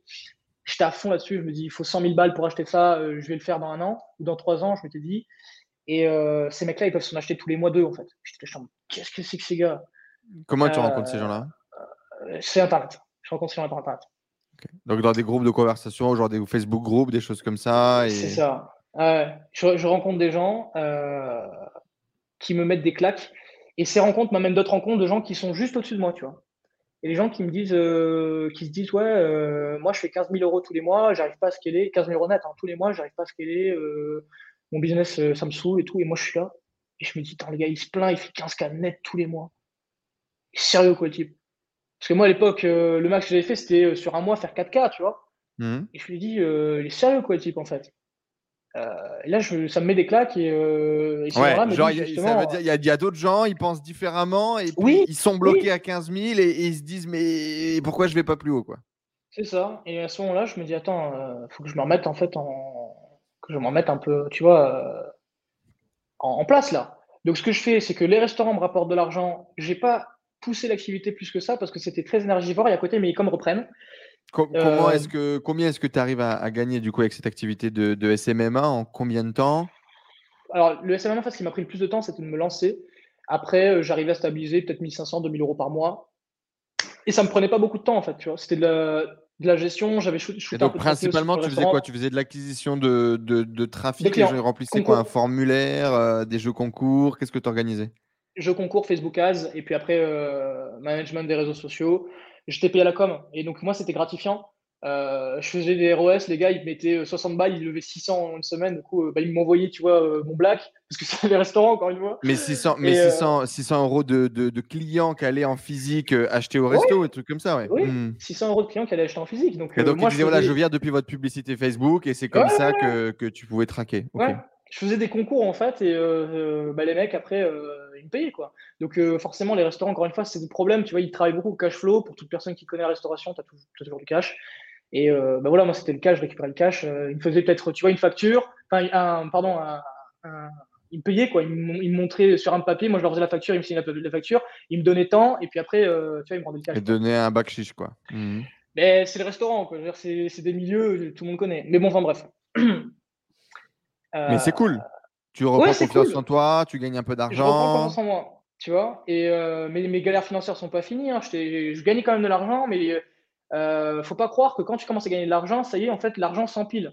Tu as, des, des frais, etc. Surtout si bah, tu veux vivre par toi-même, etc. Tu as des frais, il y a des imprévus, euh, il y a des trucs qui se cassent la gueule, il y a des choses que tu fais qui marchent pas. Donc à ce moment-là, tu investis plus aussi qu'avant. J'investissais plus qu'avant. Plus de tests. Hmm. Je fais plus de tests, mais comme il commence à reprendre, donc j'avais de l'argent qui sortait, etc. Et là, à ce moment-là, je dois monter à peu près à 1000 euros par jour au total sur mes e-commerce. Et euh, cette boutique-là, je la revends ensuite après, tu vois. Et je me dis, attends, bon, là maintenant, regarde, j'ai des, gars sur du physique, sur du restaurant, qui font du cash avec ce que je fais. J'amène des ROI. Ces gars-là, ils sont contents, ils me payent. Je fais de l'e-com, je sais faire un cadet. J'arrive à le faire. Je revends une boutique, je fais de l'argent. Sur un cadet, tu gagnes combien? Bah, À peu près 30%. Tu vois. Après, euh, je, faisais, je, faisais, je faisais mon cadet. Euh, tu sais, j'avais pas encore l'esprit empirique de la chose. J'avais pas l'esprit que j'ai aujourd'hui, par exemple, tu vois, où je vais stabiliser mes revenus. Moi, je suis un petit, je vais faire mon plus gros pic et dès que ça commence à, arrêter de vendre, bah, je vais garder jusqu'à ce que je fais des profits, puis après je cut et je revends. En, coupe. C'est ce qu'on faisait malheureusement un peu tous au début. Mhm. On faisait tout ça, je pense. Après, bon, les plus, les plus malins et les plus avancés le faisaient pas. Mais je pense que, je sais pas, toi de ton côté, moi j'avais aucune expérience de business, donc euh, tu vois, je, faisais comme ça pour l'instant. 0 à 4000 euros le plus rapidement possible et après le business disparaissait aussi vite. C'était ça. très triste. Je, je fais du cash, euh, tu peux encaisser des beaux mois, etc. Et puis après, euh, bah, tu avais des imprévus. Moi, j'avais des imprévus, je savais que j'ai des trucs à payer. Et puis, je continue de me former. J'ai je, pris goût à me former. Donc, j'ai beaucoup d'argent qui sortait en formation. Euh, le truc qui est cool à ce moment-là, c'est que j'ai deux activités. Donc, les restaurants, j'ai l'e-com qui, qui, qui, fonctionnait, la revente de mes sites d'e-commerce qui fonctionnait. Et bah là, je, je, commençais à me stabiliser des revenus qui étaient sympas. J'avais 18 ans déjà, donc je vivais de mes business. Et en plus, j'avais euh, des salaires que je prenais. Euh, à ce moment-là, j'avais dégoté un job à la mairie. Tu sais, c'est comment ça s'appelait euh, Non, mais alors là, je t'explique. On ne peut pas appeler ça un job. Voilà, je suis désolé. service civique travail, etc. Le service civique, c'est ça. Tu ne peux pas appeler ça un job. Je prenais. En fait, c'était juste 500 balles qu'on me donnait. Tu vois. moi, je faisais mes e-commerce là-bas. j'avais trouvé même des, des ASOC parce que j'étais à service de, des sports à la mairie. Mhm. Et j'avais des mecs qui me payaient des prestats, en fait, tu vois. que tu faisais pendant le service civique. Oui, voilà, mais ça, c'était des trucs pareils. Euh, c'était des, voilà, des choses que tu dis pas, c'est des choses comme ça. Donc, en fait, moi, ma pièce, j'ai toujours cherché à réussir à la faire et euh, j'arrivais à, me faire un revenu qui était sympa pour 18 ans, sur tous mes potes à ce moment-là. Euh, bah, ils sont aux études, ils sont. Donc, qu'est-ce que tu vis à ce moment-là Ça y est, je suis un king, je gagne 4000 euros par mois, j'ai compris les clés du truc. Non, non, non, je me prends pas pour un king du tout parce que j'avais perdu beaucoup d'argent il y a peu de temps avant. En fait, tu sais, j'ai fait la, la là, Tu dis rien, là. Ouais. non, non, je suis pas le mariole. Je suis pas le mariole. Parce que je me dis, à tout moment, ça peut, ça peut redescendre. Et puis, le, le, truc avec les restaurants aussi, ça m'avait. je me rappelle, les premiers gens que j'ai approchés, j'étais tétanisé, tu vois. Mmh parce que quand tu as tout juste 18 ans, et que tu vas voir un mec euh, qui a 40 euh, ans de restauration, des commerciaux, il envoie tous les matins, il est cassant de tous les matins, tu vois, il fait ça mmh. au petit-déj, euh, matin, midi, soir, et que tu arrives tremblant avec, bah écoute, j'ai une solution avec les réseaux sociaux qui va te faire gagner de l'argent, je de ta gueule, quoi. Mmh. voilà, donc au début, ça m'a formé aussi, tu vois, de démarcher des gens comme ça, ça m'a formé. à appeler des gens aussi, bégayer au téléphone bien comme il faut, ça m'a formé. Mhm. Et ça m'a fait prendre de l'assurance, ça m'a fait aussi me remettre à ma place. Tu vois, le, j'ai des pubs pour des restaurants qui faisaient un million à l'année. Pour moi, c'était énorme. Tu vois. Mhm. Allez, un million de chiffre d'affaires, pour moi, je me disais, c'est ouf. À l'année, un million d'euros. Donc euh, voilà, j'étais comme ça et je me disais, ces gens-là, ils me payent euh, peut-être 1000, 2000, etc. Mais ils font un million, quoi.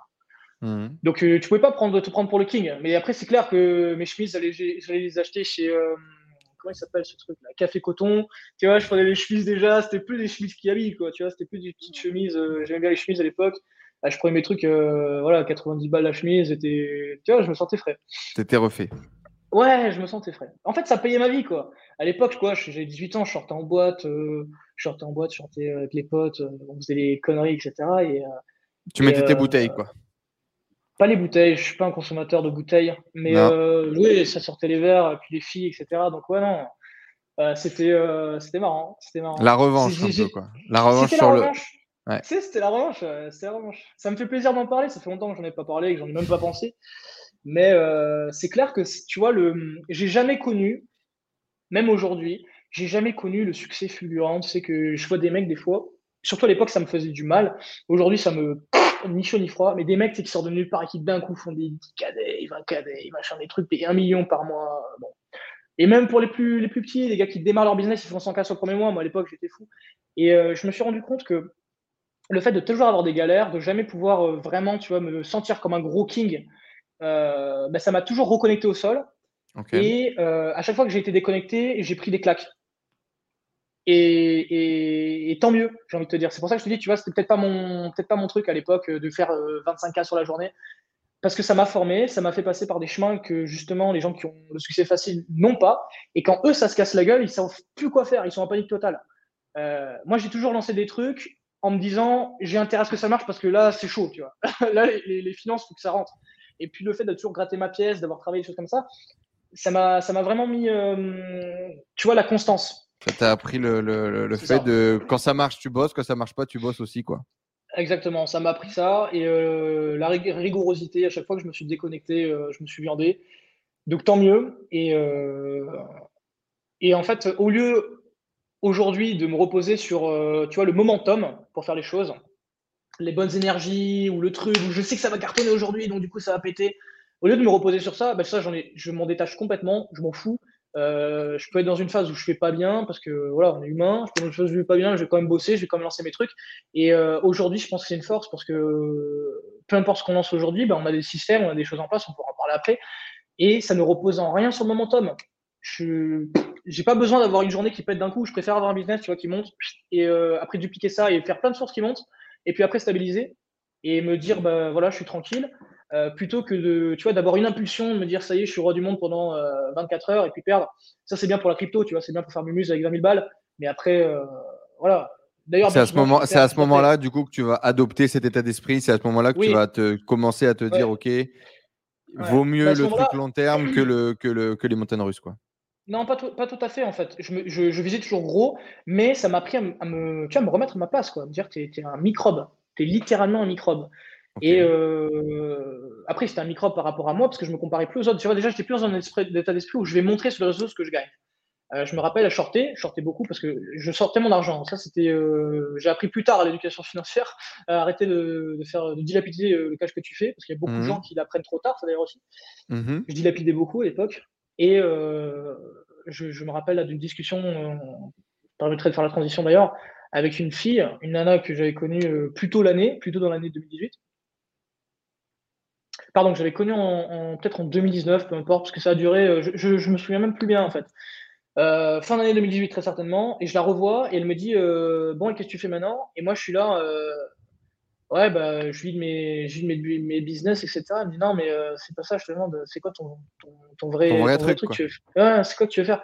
Je suis en mode, bah, je travaille avec les restaurants, euh, je fais de l'e-com et tout. Non, non, mais, enfin, je sais pas, tu vas pas faire des études, faire un vrai métier, quoi. J'étais là, j'étais en mode, ah, ok, bah, écoute, euh, bonne vie, hein, tu vois. J'ai rencontré par hasard dans un bar, j'ai dit, bah, bonne vie à toi, tu vois. Et j'étais retourné me mettre une tournée avec mes potes, justement. Et c'était peut-être début d'année 2019, mais là, je commençais vraiment à faire de l'argent, tu vois. Pour moi, à l'époque, c'était déjà bien. Je commençais à faire des 5K euh, profit. Euh, puis après, c'est monté très vite, après 10K, etc. c'est à ce moment-là aussi où j'avais les e qui tournaient. Et je me dis, tiens, vas-y, mais je vais, je vais partager aussi ce que je fais en e-com et je vais faire du cash peut-être. Et je commence à partager ça dans un groupe Facebook, ça prend un peu d'ampleur. Et bah là, je vends, je vends des premiers coachings. À l'époque, je vendais mon coaching 100 euros l'heure, tu vois. il n'y avait même pas de coaching à l'époque. Et puis j'avais payé moi mes coachings 100 dollars la demi-heure avec les Américains à l'époque, tu vois. Donc de, quasiment deux ans avant. Donc j'ai, tu vois. Et ça marche bien. Contents, ils ont des résultats.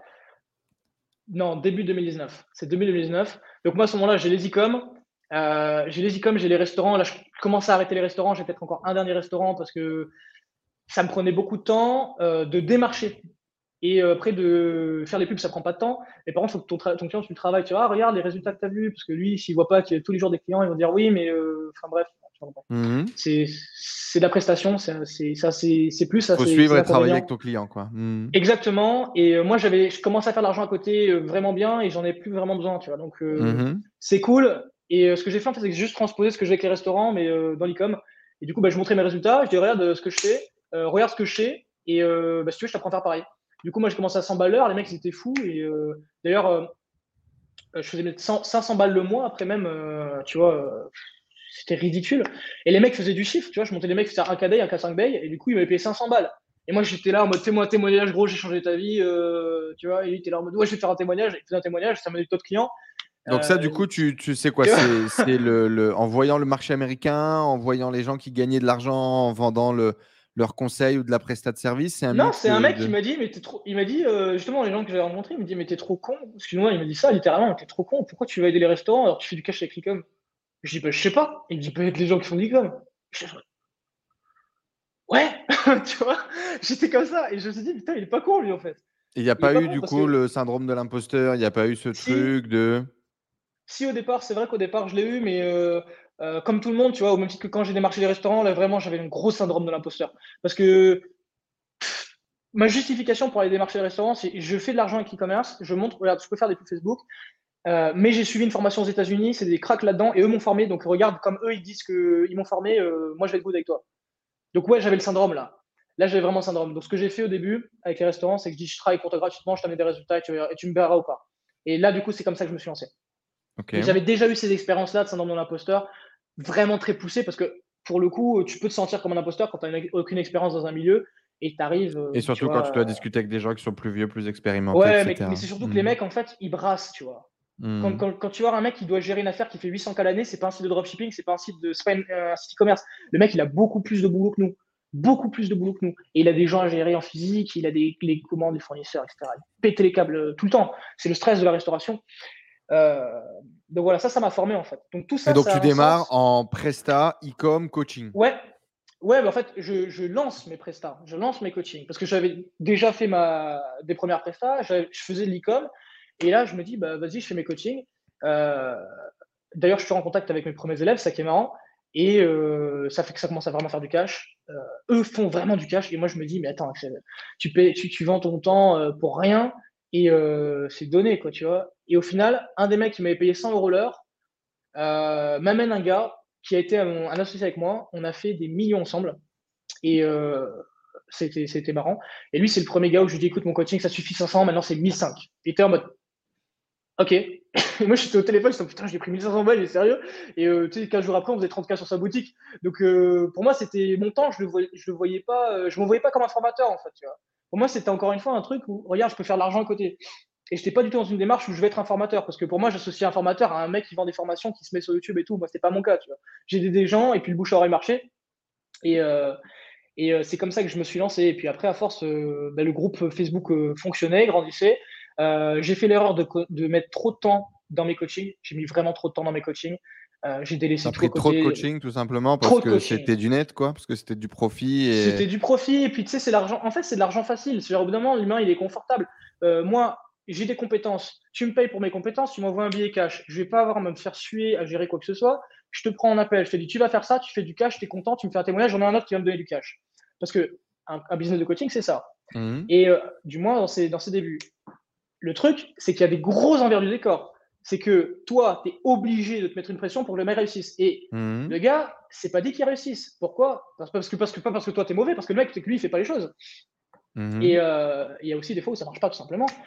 Et moi, ça, c'était beaucoup de pression, beaucoup de stress. À ce moment-là, mes e-com, je les avais mis en pause parce que je travaillais avec les e-com euh, du coup beaucoup plus avancés. On avait des e-com qui faisaient 75K par mois, 80K par mois. En début 2019, je trouvais ça déjà vraiment bien quand tu avais des 3 KD, 4 KD, 5 KD. J'avais monté un mec à 8 KD. Du coup, là, moi, j'étais vraiment impliqué dans la boutique. J'agissais comme un partenaire, en fait. Tu vois. Mmh. Euh, donc, ça me prenait beaucoup de temps. Ça m'a fait gagner de l'argent aussi. Donc, euh, c'était cool. Et à ce moment-là, je me dis, bon, Axel, il faudrait peut-être que tu lances Donc là, tu arrêtes, euh, tu mets en pause tes propres e-commerce pour la prestation de service. Oui, Mais quand j'ai vu, quand j'ai vu qu'en fait, les mecs étaient contents, et puis tu sais, c'est la première fois de ma vie, on me disait, ce que tu fais là, c'est en train de changer ma vie. Ça m'a tellement vraiment plu, tu vois, humainement. Et même mes parents m'ont encouragé à faire ça. Ils m'ont dit, mais en fait, regarde, là, tu fais un vrai métier. Genre, tes e-commerce, c'est pas un vrai métier. Eux, ils étaient toujours dans le dire, c'est pas un vrai métier, tu vois. Mmh. pourtant, je faisais de la thune avec. Et, euh, et, je, me suis mis, je me suis mis dedans trop pendant quelques mois. Et euh, après, je me suis dit, écoute, euh, là, c'est trop, tu vois, c'est trop. Donc, euh, je me suis remis à l'e-commerce. je me suis remis à l'e-commerce. J'ai fait. Donc, tu prends quoi? Moins de coaching? Moins de coaching. Ouais, j'ai pris moins de coaching. Je prenais, à l'époque, j'étais monté à 12 gars par mois, tu vois. À 12 gars en même temps. C'est beaucoup. C'est beaucoup. Et du moins, pour moi, c'est beaucoup. Aujourd'hui, je prends même pas un type. Je prends plus de coaching aujourd'hui. je pourrais en faire plein avec l'audience que j'ai, je pourrais en faire plein, mais c'est pas l'objectif. Euh, je suis pas dans cette dynamique-là et euh, je ne veux plus faire du coaching personnalisé, tu vois ce que je veux dire? Là, on en parlera peut-être un peu plus tard, mais on a, transformé ça de manière plus intelligente. Mmh. Mais mon temps, je l'échange plus comme ça. Ça, c'est terminé. Mais il faut y passer. Je pense qu'il faut y passer. Euh, quand tu fais de la prestation, il faut y passer. Et euh, mine de rien, en un an, un an et demi, j'ai touché plein de, choses. J'ai touché la presta, j'ai touché euh, les expériences de démarchage, j'ai touché les appels froids, j'ai touché l'e-commerce, j'ai touché la création de marque. J'ai eu plein d'échecs. J'ai perdu tout mon cash, j'ai regagné tout mon cash, j'ai reperdu tout mon cash, j'ai regagné tout mon cash. Et puis, euh, j'arrive début 2019, je pars en Thaïlande. Je pars à Dubaï, puis après, je pars en Thaïlande. Et là, je faisais à peu près 15K tous les mois, minimum, plus après avec l'e-commerce. voilà, j'encaissais et tout. J'avais 19 ans là. Là, j'avais 19 ans et euh, en chiffre d'affaires, le, le, voyage, il démarre un peu euh, de façon opportuniste ou euh, tu rencontres des mecs qui, eux, partent en voyage et tu te dis pourquoi pas partir avec eux? C'est exactement ça, tu vois. Je rencontre un type qui, lui, brassait beaucoup et m'a beaucoup, beaucoup apporté aussi, dans le sens où il m'a, fait ouvrir mon esprit à fond, tu vois. Dans le mmh sens où il m'a dit, regarde, ce que tu fais, c'est bien, mais regarde ce que je fais, moi, tu vois. et moi, j'étais là, je en mode, putain, c'est ouf. Et pourtant, ce mec-là, tu vois, ce que je lui partageais, il apprenait, tu vois, il prenait des notes et tout. Et moi, je prenais des notes, bien sûr, ce qu'il me disait. Mais on avait un vrai échange. Du coup, je me dis, attends, ce mec-là, qui est ultra loin financièrement, qu'est-ce qu'il a réussi Et d'ailleurs, il a réussi sur un boom. Euh, j'arrive à quand même partager des choses et lui m'apprend des choses. Donc, en vrai de vrai, c'est pas parce que moi, financièrement, je suis pas à son niveau que euh, j'ai rien à lui apporter ou tu vois, genre, il y a. C'est qu'une question de pognon, là, tu vois. Mais par contre, c'est clair que ça te remet en place quand tu as un mec qui brasse 90K à la semaine euh, et que toi, bah, tu fais 10K par mois. Ok. Tu vois, ça te remet en place.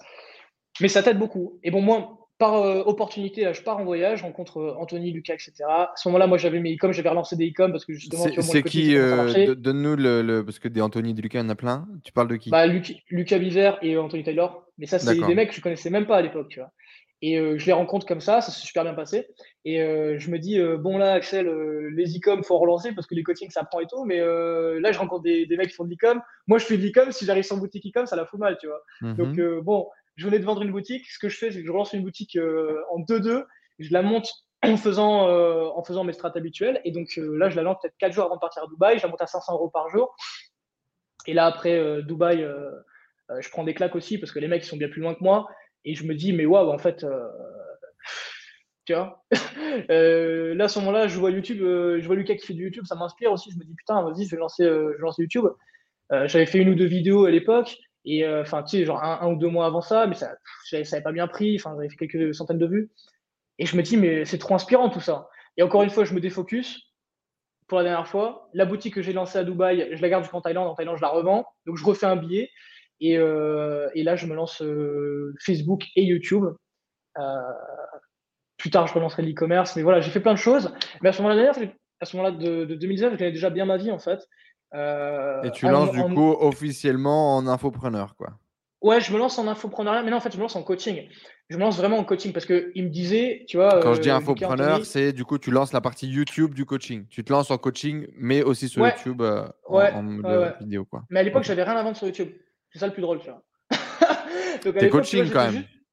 Ouais, mais en fait, j'avais pas de système. J'avais rien. Pendant, très long...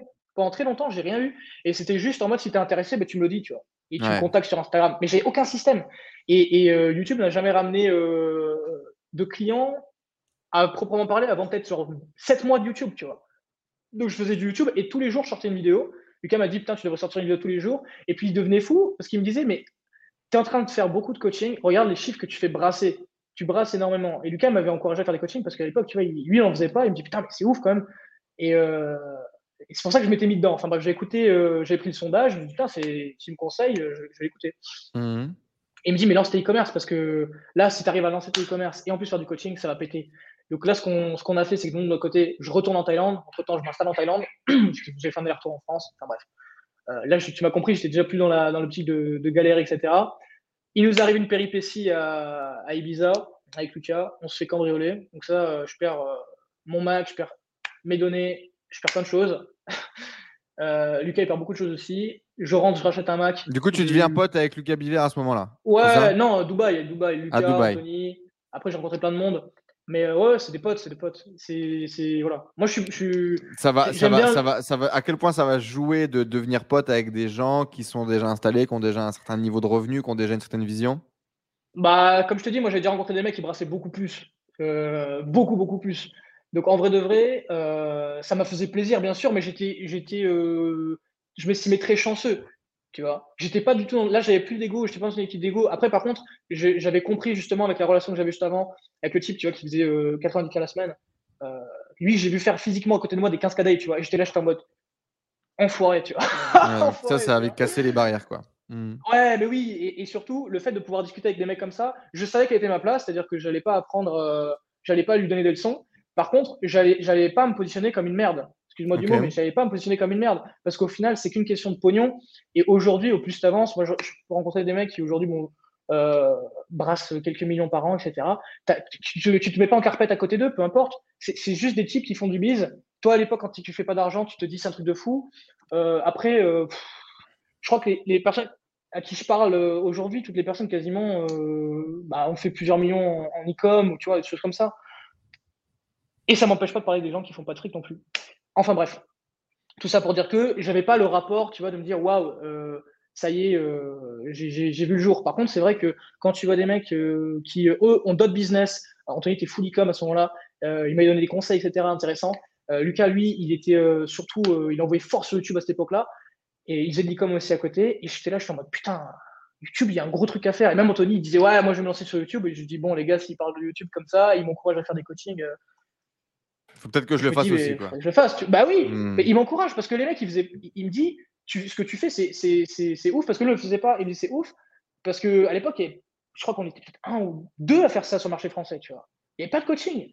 Sur le marché français, il n'y avait pas de coaching. Du moins, il n'y avait pas de mecs installés en mode je fais du coaching.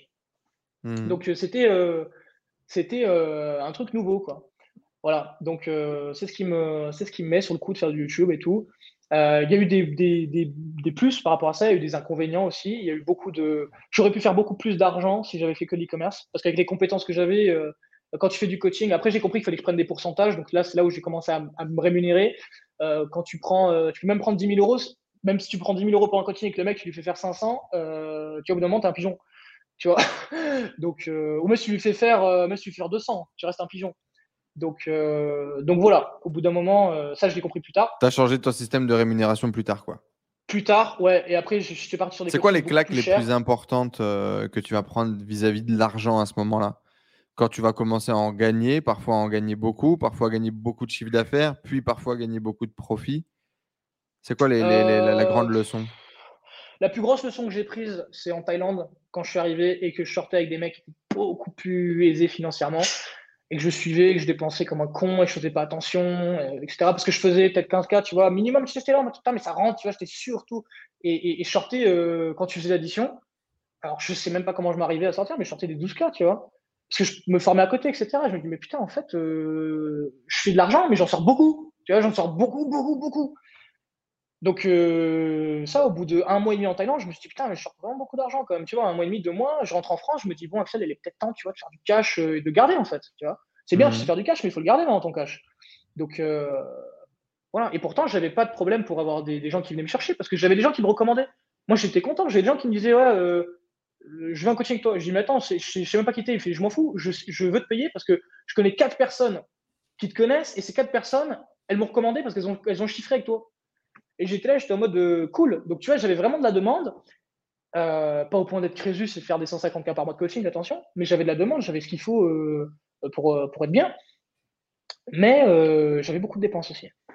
J'étais jeune, encore jeune dans, dans le rapport à l'argent. Mmh. Et le coup de la Thaïlande, rentrer en France, tu vois, déjà j'étais plus en phase. Je suis rentré chez moi, chez mes parents. J'avais passé deux mois à vivre solo, les hôtels, les belles chambres, tu vois, les, les sorties, les soirées, les, trucs, les carnages, comme tu dis. En effet, et euh, je, rentre, euh, je rentre chez moi, il n'y a pas de 7-Eleven, euh, tout ferme à 19h. Qu'est-ce que c'est dit quoi? Et puis. Et donc, tu décides à ce moment-là de partir une bonne fois pour t'installer? Là, en fait, ça s'est pas passé comme ça. Le...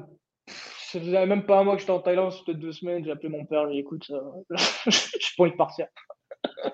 Et lui, il était là mode écoute, réfléchis bien, je suis là, c'est tout réfléchi.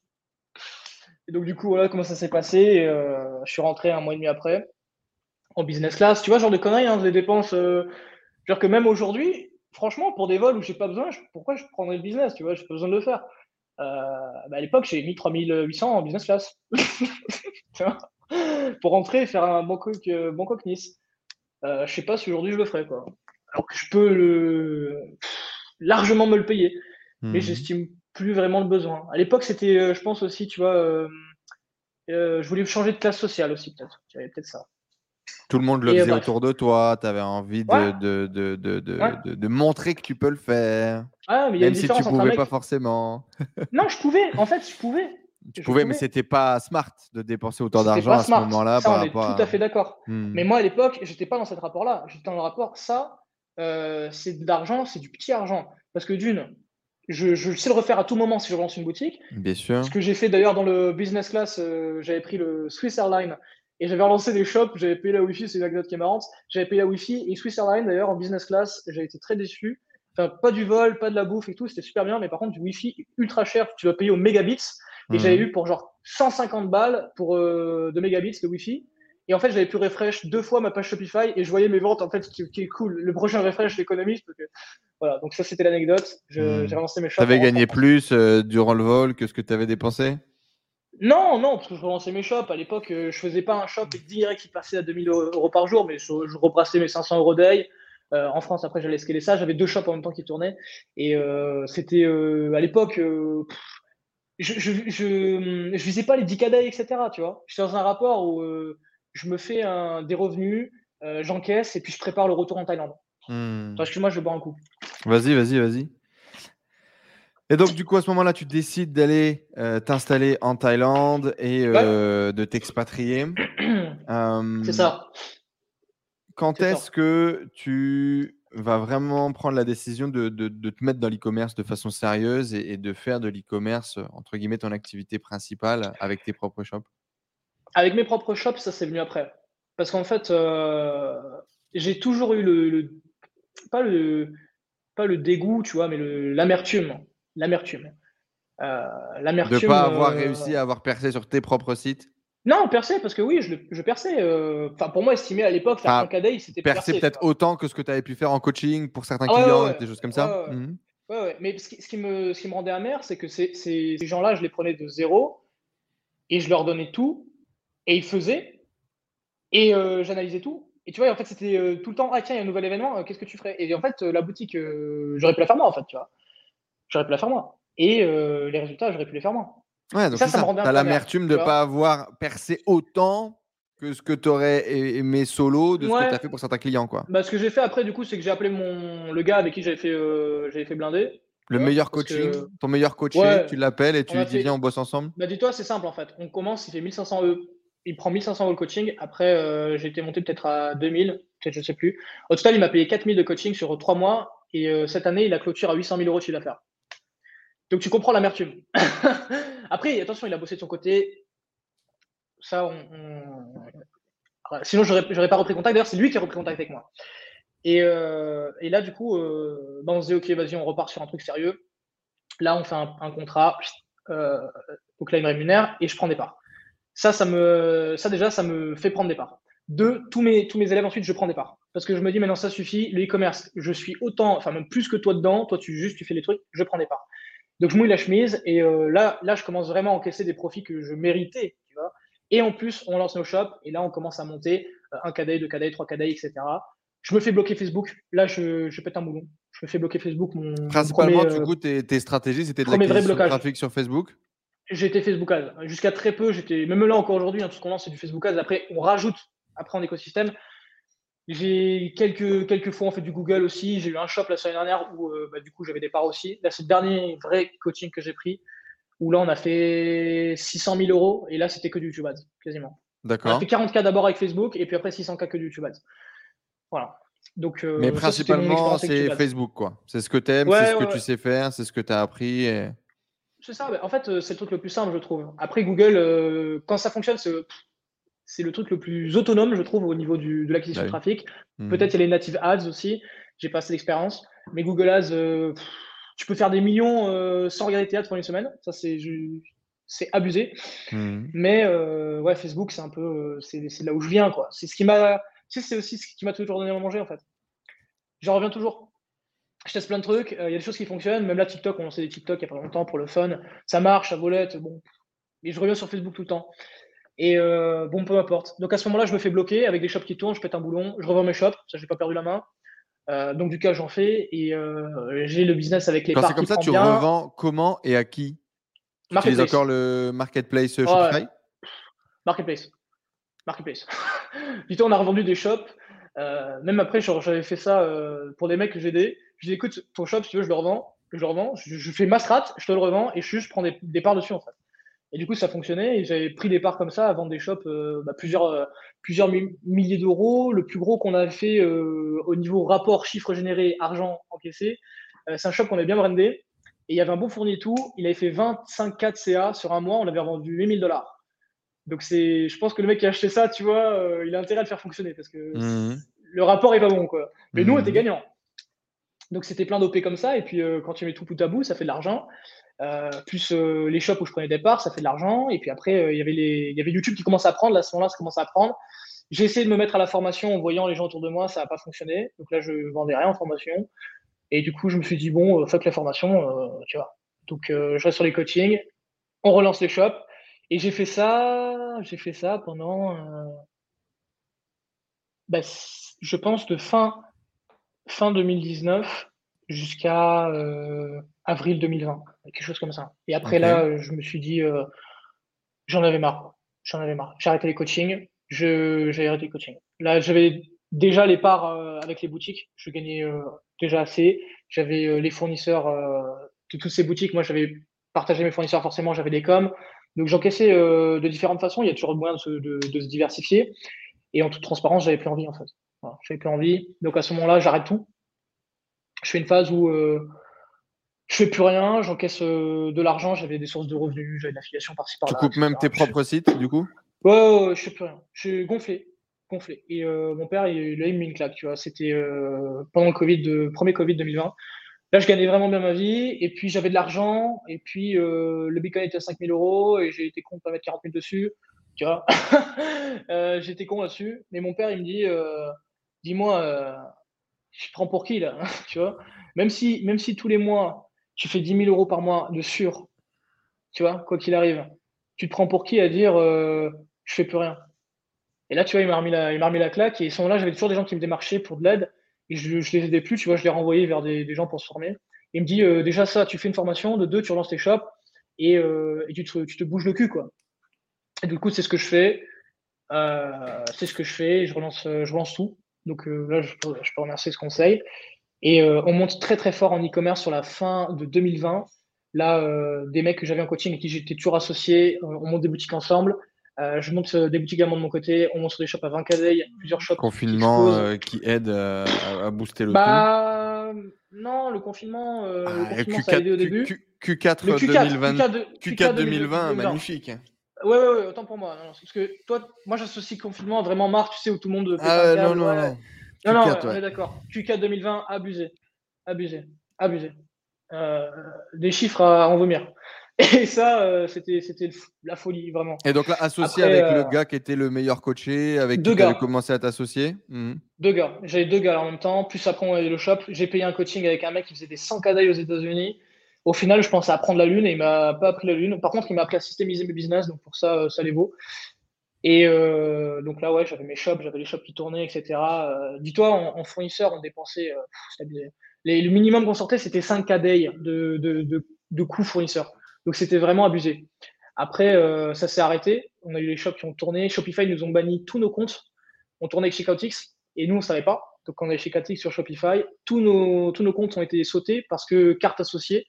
Et un matin, on se lève, plein de shops qui sautent. Et moi, j'avais prévu tous les revendre, tu sais moi, j'avais dit à mes partenaires, j'ai dit, là, on encaisse, mais vous ne savez pas ce qu'on va encaisser après la revente. Et là, Shopify nous ferme tous les shops. Donc, euh, visualise à peu près une dizaine de shops qui tournent et qui brassent minimum 5 k day. Euh, il y en a qui brassent du, gros chiffre aussi. Et euh, es là, tu te dis, what the fuck, quoi. On ne peut pas les revendre.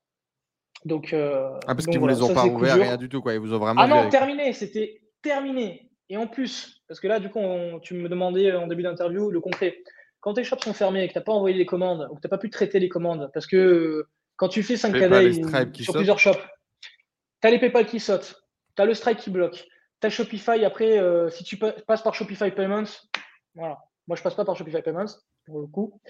Euh, je préfère passer par Stripe.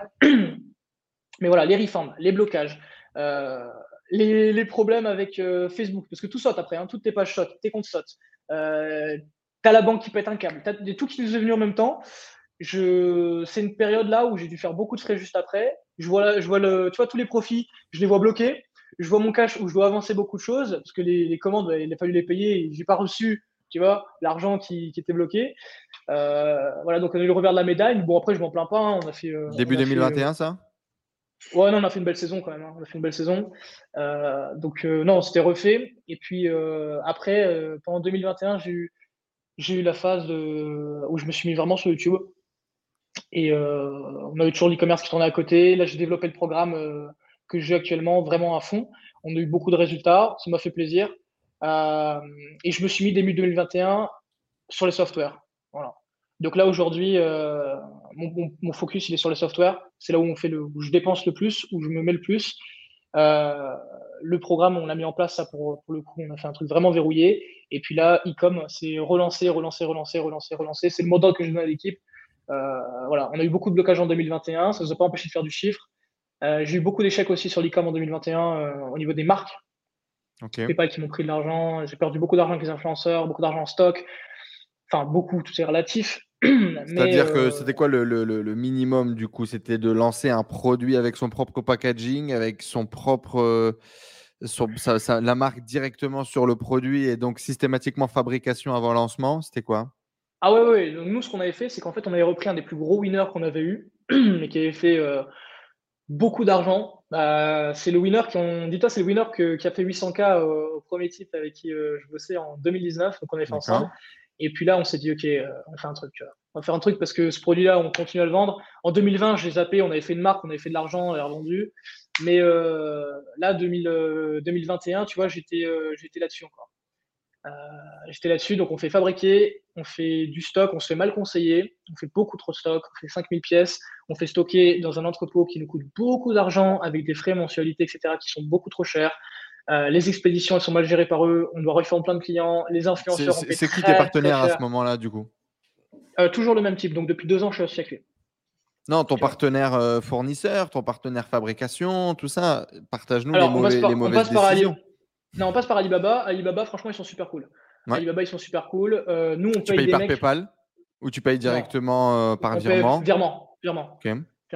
Je vais vous recommander si c'est votre premier coup que vous faites en, en, ce qu'on appelle en, AOE, c'est-à-dire où vous posez votre marque sur euh, un produit, etc.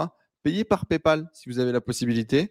Ça vous donnera la possibilité parfois, euh, si le chinois se met à parler chinois, de pouvoir bloquer votre paiement, etc. Quoi. Tu peux. Et euh, il y a aussi le Alibaba, le truc qui est bien, c'est pour ça qu'on a passé par Alibaba et pas par des agents. C'est parce qu'il y a le Verified Supplier de Alibaba. Et ça, c'est très très bien. Tu sélectionnes que tes fournisseurs comme ça. Alors parfois, il y en a Parfois, tu trouves pas le produit que tu veux, euh, mais c'est rare parce que Alibaba, ils sont vraiment monstrueux. Et nous, on prend toujours, euh, tu sais, le top. Euh, il y a deux choses. Il y a l'ancienneté, il y a les notes et l'argent brassé. Et puis après, tu as le verified supplier. et excuse-moi, c'est trade insurance ou je sais pas quoi. Enfin bref, Alibaba, en gros, là, tout est assuré il y a une assurance, ouais. Mmh. Voilà. et au final, tu te fais pas lourder. Quoi. Donc ça, c'est bien. Et les gens en général qui acceptent ces conditions-là sont sérieux. Donc euh, c'est vrai que nous, PayPal, on n'utilise pas et tu as raison de le recommander en bien. Pour les débutants, surtout, effectivement, machin. Quand c'est ton, ton, premier stock à 2, 3, 4 000 euros et que tu mets toute ta life. Euh, ouais. Moi, je te recommanderais pas de faire ça. Payez avec PayPal et au moins vous avez un, feedback. Tu as raison, euh, Du coup, à ce moment-là, ok, vous donc vous lancez des, des marques comme ça et il y en a qui ne marchent pas.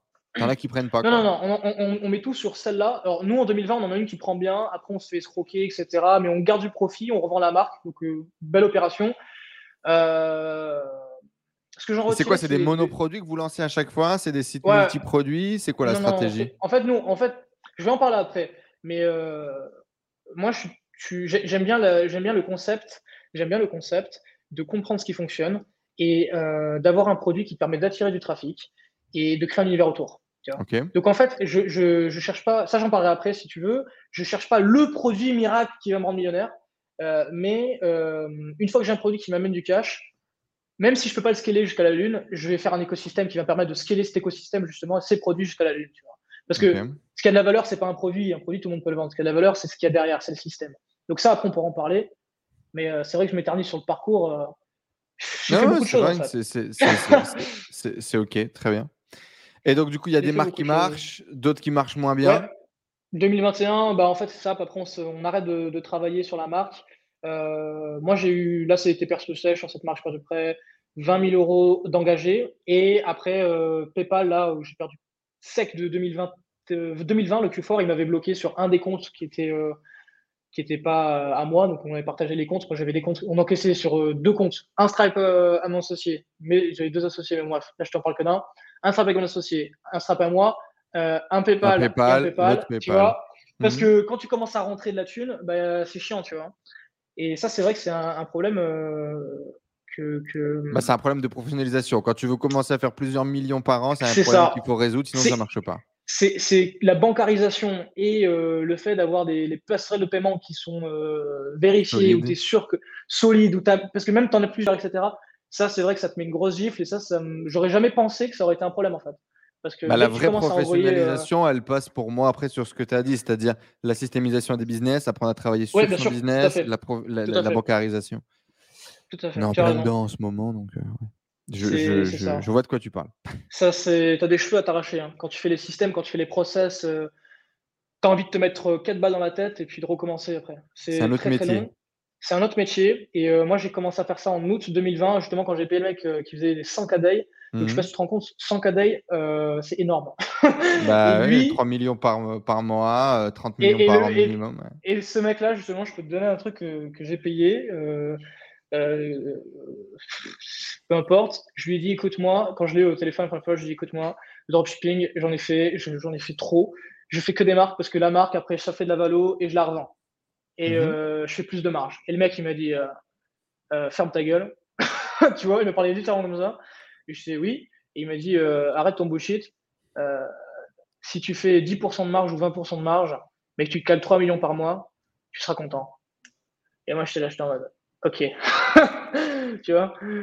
Et j'étais là, j'étais en mode, d'accord, chef, je me tais. Donc voilà comment ça s'est passé. C'est intéressant, c'est une vision euh, ah similaire à laquelle sur, laquelle je suis parti. Donc c'est, En fait, en fait, il y a, hum, je, pense que tout est vrai. C'est-à-dire que euh, faire une marque, euh, créer un produit qui a plus de valeur, qui a plus de valeur perçue, dans lequel toi-même ton ego est un peu mieux choyé, c'est quand même agréable et c'est sympa. Et en même temps, ça c'est ça, ça m'a coûté des années de développement personnel et d'acceptation. Et en même temps, si tu es capable aujourd'hui de créer une activité en dropshipping sur lequel tu es capable d'acquérir ton trafic, de faire de la vente, d'avoir une LTV qui n'est pas mauvaise et de distribuer de façon qualitative euh, des produits, ne pas le faire est une erreur aussi stratégique en termes d'entrepreneuriat, en termes de business. ouais, et euh, c'est vrai que tu peux aller très loin après hein, là-dedans. Euh, tout ça pour dire que le type, il m'a vraiment secoué là-dessus et il m'a dit écoute, euh, dis-toi, lui, il est allé se former.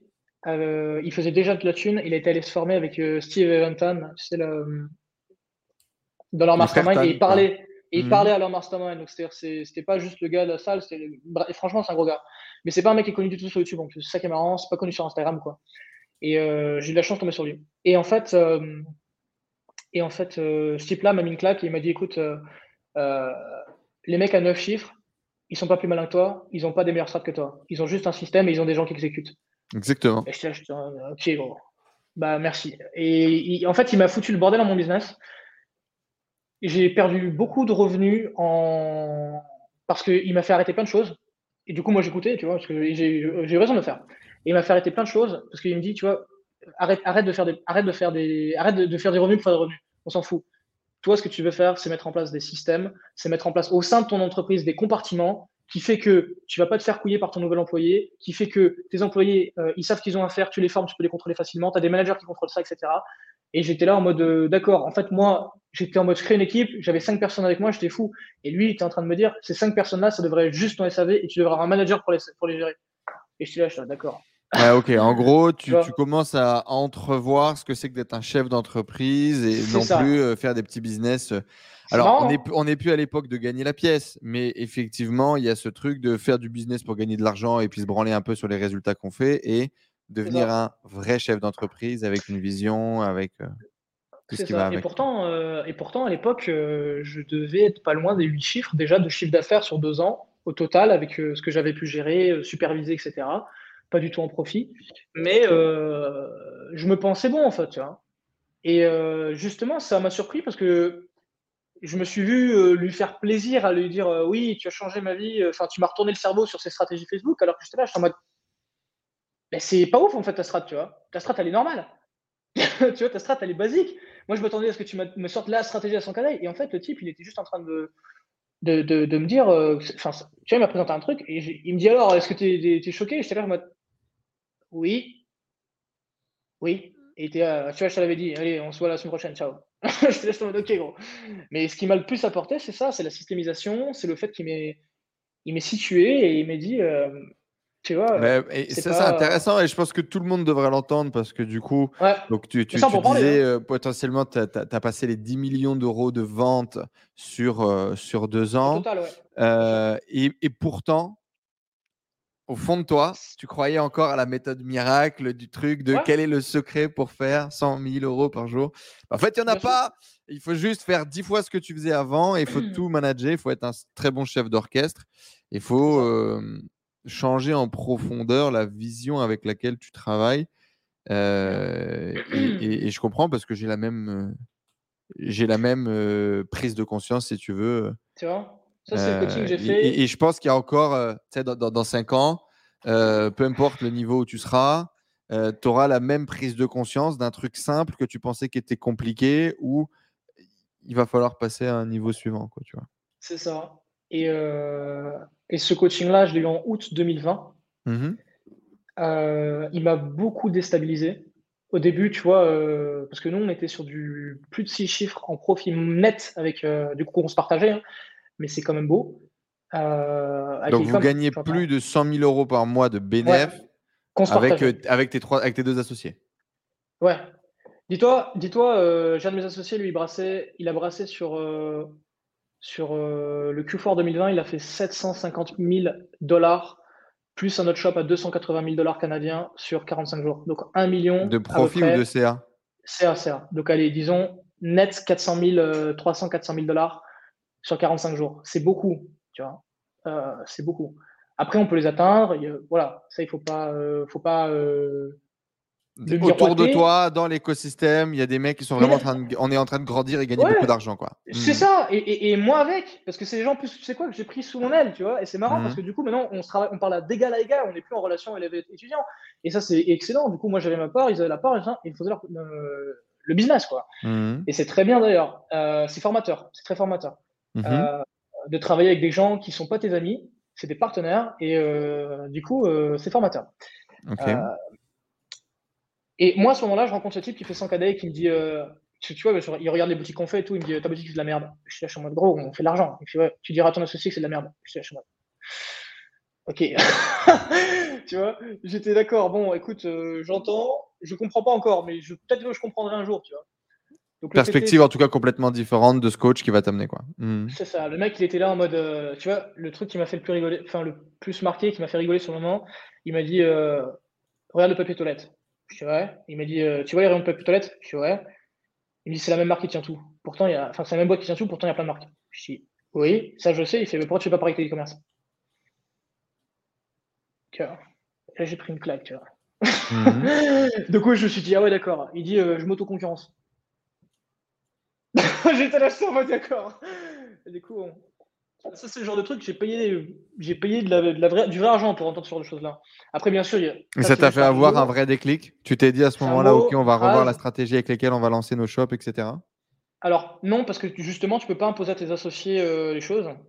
Ok. Tu, tu peux pas dire à, des mecs, c'est des, des, partenaires associés, donc tu as tous, euh, as tous tes parts, tu as tous tes responsabilités, et tu peux pas dire, on va faire comme ça parce que j'ai payé un mec qui m'a dit qu'il fallait faire comme ça. Tu as des mecs qui nous dit, écoute, va te faire voir. Là, on est en train d'imprimer de l'argent, tu vas te taire, euh, et on va faire ça, tu vois. Enfin, il me parle pas comme ça, mhm. mais tu m'as compris, c'est normal. C'est normal. Mhm. Euh, donc tu peux pas faire ça. Donc moi à côté, j'essaie d'implémenter ces choses-là. Je monte une équipe, je fais mes bureaux, je fais plein de tailles et tout, je les sélectionne sur le volet et tout. Euh, et là, je me dis, vas-y, je monte des bureaux, tu vois. Parce qu'il me dit, il faut que tu fasses un truc. Mais pas parler de bureau en particulier, mais il me dit, il faut que tu aies un système, il faut que tu aies des gens. Oui, et puis tu t'es dit, avoir des bureaux, c'est cool si je suis un chef d'entreprise. Ouais, c'est cool, tu vois. Et puis du coup, je le fais. Et puis, et puis après, j'ai un bon élément sur quatre. Donc c'est un bon score. Hein. J'ai vraiment un bon élément sur quatre. Euh, j'aurais pu continuer le truc, etc. Euh, mais vas-y, le dropshipping, ça euh, ça trop. Et je me dis, vas-y, bon, ça me fatigue, je passe mes journées là-bas pour rien. À ce moment-là, en plus, c'était la crypto. Donc, tu vois, nous, on s'est mis en mode, bon, écoute, on a le e-commerce qui tourne, on va commencer à faire de la crypto. Tu vois, c'était fin 2020, je pense que tout le monde a vu. Donc voilà, on a commencé à, s'éparpiller un peu là-dedans, mais on est toujours dans l'e-commerce et j'en ai jamais parlé d'ailleurs de la crypto-monnaie ouvertement, parce que justement, ce que je partage sur les réseaux sociaux, c'est que l'e-commerce je partage également des conseils euh, par rapport à ce que je, ce que je, je, connais, on va dire, ce que j'ai vécu. Mhm. ce que tu vis. succès, mhm. mais je vais pas parler d'un truc où je fais du fun avec, tu vois. Je pas tout mhm. mélanger. Je suis pas, tu vois, c'est là où, où le, le prisme de l'infoprenariat s'arrête, en fait. Euh, je reste de, moi, mon cœur de métier, tu vois, c'est l'e-commerce. Et si je dois choisir une seule chose, ce sera l'e-commerce, parce que je saurai toujours en faire. Dans dix ans, j'en vivrai toujours. Voilà. Ça, c'est la chose, euh, je choisirai toujours. Et justement, de par ce prisme-là, de par cette chose-là, je, construis tout autour. En fait, donc j'ai appliqué ce que le gars que j'ai payé euh, m'a partagé et je l'applique d'une à mes boutiques et deux, je l'applique à tout ce que je fais autour. Tu vois je ne vais pas demain lancer un business qui n'a rien à voir avec l'e-commerce. Je lance tout, tout ce que je fais et tout ce que je décide, c'est en fonction de l'e-commerce. Euh, que ce soit du dropshipping ou des brands. Et peu importe ce que je sortirai à côté, des softwares, un programme d'accompagnement, du contenu sur YouTube, ce sera l'e-commerce. Parce que sinon, je me défocus. Mon rôle, aujourd'hui dans l'entreprise, c'est plus, tu le comprends, de travailler dans les tranchées, de faire des boutiques. Euh, des j'en gère toujours, etc. pour le fun, mais j'ai des gens pour le faire. C'est plus, c'est plus mon travail. Moi, mon travail aujourd'hui, c'est de dire, OK, la direction d'entreprise, c'est ça, les problèmes, les gros problèmes, c'est ça. Et celui qui va poser, on va dire, euh, tu vois, les profondeurs sur la table, qui va dire, on va là, et vous me suivez, et je vous montre pourquoi, et euh, je compte sur vous. Euh, il y a du cash qui va être fait, il y y a de l'impact qui va être créé, etc. C'est à moi d'avoir ce rôle-là. Euh, et, et, et c'est un rôle qui est très pesant, parce que du coup, aujourd'hui, j'ai des mecs, tu vois, qui vivent du salaire que je, leur donne tous les mois et des mhm. primes qu'ils prennent. Donc il y a des familles qui sont supportées grâce à ça. Et tu fais un bond d'un an en arrière, c'était pas le cas vraiment. En fait, j'avais des gens que je payais, j'avais des collaborateurs, j'avais des, des freelances, j'avais des, des partenaires. Mais tu n'avais pas cette vision de stabilité, de pérennité, quoi. Et j'ai pas un mec euh, qui fait manger, euh, tu vois, sa famille euh, avec la paix que je lui donne, en fait. Qu'est-ce que, et quelle est la prise de conscience derrière ça? Qu'est-ce que ça te fait aujourd'hui d'être à ce niveau-là Tu peux pas faire le con. Tu peux pas faire le con tu peux pas faire le con. Tu sens une espèce de responsabilité, quoi. Mais tu as une vraie responsabilité. J'en ai pas qu'un. tu as une vraie responsabilité. Et puis tu as des frais fixes tous les mois. Tu as des frais fixes tous les mois, hors prime. Donc. Euh, Est-ce que tu es fier de ça?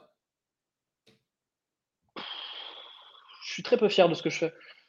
Très, très peu fier. Parce que, non pas parce que, tu vois, euh, c'est pas au contraire, je, je suis pas, euh, j'ai pas le mot là. Euh, tu minimises tes exploits? Non, tu ne les minimises pas. Ouais, non, mais en fait, c'est que je me gargarise pas avec ce que je fais. Voilà, c'est ça que je voulais dire. Euh, j'ai pas la fierté de me dire, regarde ce que j'ai accompli, regarde ce que j'ai fait, etc. Tu sais, je prends conscience une fois tous les ans, je me dis, euh, putain, c'est chaud, quoi. J'ai limite pas vu le temps passer, en fait. Mm-hmm. Mais j'ai pas, j'ai pas le truc de dire, waouh, tu vois, j'en suis là, euh, je suis fier de ce que je fais. J'appelle pas mon employé pour dire, oh, tu manges grâce à moi, hein, tu vois. non, non, pas du tout ça. Je suis, pour moi, la boîte passe au-dessus, en fait, tu vois. Moi, je suis un élément de la boîte et j'ai un rôle à jouer. Et les gens qui font partie de la boîte, ils sont plus importants que moi, limite. Parce qu'aujourd'hui, moi, je peux sortir du business que la boîte, elle tournerait, en fait. C'est pour mhm. ça que, tu vois, moi, j'ai commencé à mettre ça en, août 2020 en place. Et j'ai passé un, sale quart d'heure, entre guillemets, enfin plusieurs mois de galère à tester, parce que l'information, une fois que tu l'as eu, ben, il faut l'implémenter, et c'est pas, mhm. rien n'est facile, rien ne se fait du jour au lendemain. Si quelqu'un vous dit ça, c'est un menteur, ou alors c'est quelqu'un qui est très chanceux, moi je ne le connais pas. Mhm. Et aujourd'hui, en fait, le chemin, tu vois, petit à petit, bah, j'en suis là, quoi, tu vois. J'en suis là. Il y a un an, le mec, je fais pas son cadet. Voilà. Mais on est en phase de, monter, euh, non pas, tu vois, des, shops à faire des 100 etc., parce que c'était la vision que j'avais, tu vois, de faire du cash rapide, mais de monter un écosystème qui, euh, dans 5 ans, je dis je revends, mais je ne revendrai pas, euh, je rendrai pas pour, pour moins de, 8 ou 9, tu vois. Hmm. voilà, donc ça, c'est l'objectif. Et donc, aujourd'hui, il y a une baisse de revenus du coup dans ce changement de modèle de, l'entreprise, comme le fait que vous avez coupé les choses, il y a une baisse de revenus. Est-ce que tu as eu peur? Je me suis chié dessus. Hmm excuse-moi pour le mot, mais tu sais, il y a un moment où j'ai vu mon compte, j'ai vu mon compte tomber tellement fort, j'ai vu mon compte tomber tellement fort, qu'à un moment, je me suis dit, euh, là. Il y a eu des peurs qui sont remontées là Je vais peut-être lâcher la maison, tu vois. je vais peut-être lâcher la maison, tu vois. Parce que je me suis dit, waouh, là, d'une, j'ai eu beaucoup de blocages. De deux, euh, on a coupé plein de shops, tu vois, je nous a coupé les shops. Il y a plein de rentrées d'argent que j'attendais qui ne sont pas arrivés. Mmh. Mais des frais fixes qui devaient être payés, que j'ai continué de payer. Donc j'ai payé. Et euh, après, le fait d'avoir pris la décision, au bout d'un moment, tu vois, il me l'a dit, tu vas perdre de l'argent. Mais là, on va voir vraiment, est-ce que tu es fait pour ça ou pas? Il me l'a dit, il m'a dit, tu vas perdre de l'argent. Mais est-ce que tu, tu, es prêt à l'accepter ou pas? Lui, il n'avait pas prévu que j'en perde autant. Moi, je ne savais pas qu'il n'avait pas prévu que j'en perde autant. Mais du coup, moi, j'étais prêt, tu vois. J'en ai perdu mmh. vraiment beaucoup. Et, euh, et euh, je, je, ça, ça ça fait? Est-ce qu'à un moment donné, tu as failli lâcher dans tes peurs? Est-ce que tu est-ce que tu t'es dit «Eh, putain, je vais relancer un truc euh, pour gagner de l'argent à court terme parce que là, je commence à avoir vraiment peur Est-ce que tu as eu à un moment donné mmh. un manque de confiance en toi où tu t'es dit putain, c'est peut-être pas la bonne décision? C'est putain, peut-être pas la bonne décision. Mais ça, ça, ça, ça, dure que quand tu perds de l'argent, en fait. Mmh. Euh, tu vois, il y a une chose qui est paradoxale, c'est que j'ai pas eu le désir de faire de l'argent rapide. On se mmh. le cache pas. si tu es un formateur dans l'âme, tu fais un lancement, tu fais 15 000, 20 000, 30 000 minimum. Mmh. Tu refais de l'argent rapide. C'est pas ce que j'ai fait. Tu sais, pendant cette phase-là, ce que j'ai fait, j'ai coupé YouTube, j'ai coupé les réseaux, j'ai parlé plus personne pendant deux mois. Il n'y a plus personne qui m'a vu montrer ma tronche sur les réseaux pendant deux mois. Tu t'es isolé, quoi. Je me suis isolé. Donc, c'est pour ça que tu vois, je reviendrai vraiment et c'est c'est là où j'ai eu l'amertume, euh, tu vois, à mes départs, de me dire putain, les mecs, ils réussissent. Et moi, j'ai pas envie de me mettre dans une, dans une position où je suis genre le, le, l'infopreneur. Parce qu'en fait, tu vois, c'est pas quelque chose que je suis. Oh, oh, j'aime, bien aider les gens, mais c'est pas, le, pas mon moto, tu vois. Mmh. C'est pas mon délire. Et, euh, et à choisir, ce sera toujours l'e-commerce. Et, et, dans cette phase-là, je me suis pas dit, euh, tiens, je vais prendre des coachings, je vais faire du cash. tu vois, mmh. c'est pas ce que je me suis dit en fait. Et euh, je me suis, je me suis même pas, euh, j'ai même pas pensé à ça en fait. Tu vois, j'ai coupé les réseaux sociaux, je me dis, je m'isole, maintenant je vais faire mon fric. Et, euh, et j'ai refait mon fric. Et puis. Et tu as réussi du coup à, bâtir quelque chose, les équipes, les process et, la vision long terme. ça t'a pris combien de temps à shifter et à mettre en place quelque chose qui justement, tu as commencé à voir que là on posait des briques qui allaient perdurer bah, sur le long terme? Je pense en toute transparence et honnêteté, 10 mois ou 8 mois. Ouais, j'aurais dit 6 ou 8, ouais. Mmh, tu vois? Mmh. Et mais, mais c'est-à-dire que pendant 8 mois, tu passes le désert. Ça veut pas dire que je fais pas d'argent. Non, mais émotionnellement, c'est un peu instable et tu te remets tous les jours en question sur est-ce que c'est la bonne ou la mauvaise décision. Quoi. Mais surtout qu'en fait, moi, tu vois, j'ai pris le coaching avec le mec, donc ça coûte de l'argent. Quand on a coaching avec un mec qui fait 100 days, tu m'as compris. Ça mmh. coûte de l'argent. Donc c'est pour ça que je te dis, j'ai toujours les bonnes habitudes depuis, euh, depuis le départ. Mais j'arrive dans une phase où je prends ce coaching-là, où je brasse déjà beaucoup d'argent. Mhm. Et je me dis, je brasse encore plus d'argent. Parce que le mec, il m'a dit, écoute, voilà comment, tu vois, j'étais vraiment hypé. Le mec, il m'a dit, gros, là, avec tes shops, si tu fais plus de 100K euh, de profit euh, par mois, c'est cool, mais c'est un truc de tapette. Moi, je vais te monter et on va faire, euh, on va faire 1,5 million par mois, c'est l'objectif. Il me dit, tant que tu fais pas cette chiffre, je te lâche pas. Bon, au final, il m'a lâché. Parce que, tu sais, les gens, bon, c'est le propre de l'humain. Hmm. Mais euh, je suis dans une hype comme ça où je me dis, go faire des, vrais, des vrais chiffres, tu vois. Go faire des vrais, vrais chiffres. C'est vraiment l'objectif que j'avais. Et euh, tout s'effondre. Le mec me lâche. le mec me lâche parce que lui, après, je sais pas ce qu'il fait, tu sais. Euh, peu importe, il se met dans la crypto, fait des NFT, tu vois. Mmh. Il fait ça live, tu vois, il pète un câble, euh, il fait sa vie, quoi. Euh, tant mieux pour lui. Et moi, je me retrouve avec tout qui s'effondre. des partenaires qui ont décidé d'arrêter, non pas parce qu'on est en mauvais terme, mais simplement parce que, voilà, moi, je voulais me concentrer là-dessus. Et il y a eu beaucoup de blocages aussi, ça a mis beaucoup de tension, les blocages. Hein. Quand tu te fais bloquer vraiment beaucoup d'argent, ça met tension. Ça met tension. Et euh, c'est humain, hein. C'est pas contre la personne, hein, mais euh, voilà. C'est comme ça. L'argent est un sujet de discorde et encore plus quand l'argent est bloqué ou quand l'argent manque. C'est là effectivement où tu vois si l'association va vraiment perdurer vents et marées ou pas. Quoi. ouais, mais après, on ne s'est pas fait des crasses, tu vois. Ça, c'est une chose qui est très bien. On s'est jamais fait des crasses, toujours en, toujours en, bon terme. Euh, on ne s'est pas fait de crasses. C'est juste que quand l'argent, bah, il est bloqué, il ne rentre pas, t'as pas envie de rigoler en fait, tu vois. Mmh et puis tu carbures au café, nous à ce moment on était très très très caféinés, hein, parce que on gérait des, des, shops, on avait des choses à faire, etc. Et euh, il y avait des problèmes, parce que même quand tu fais du chiffre, tu as toujours des problèmes avec les fournisseurs, des choses comme ça, ça arrive. Hein. Euh, voilà, donc euh, les tensions s'accumulent, et puis après tu es chaud, quoi, comme on dit. Donc, donc voilà, j'ai pris le coaching au haut, au plus haut, j'ai implémenté, et ça a été la descente en fer. Mmh et ça a été dur. Après, j'ai fait j'ai, passé plusieurs mois bah, du coup isolé où j'ai fait mes trucs, etc. Je parlais plus personne. Et j'ai fait mes trucs. Et euh, après, j'ai, avec la structure, etc., la boîte recommence à prendre. Les coms, ça va. Je me dis, bon, écoute, ça y est, tu commences à respirer.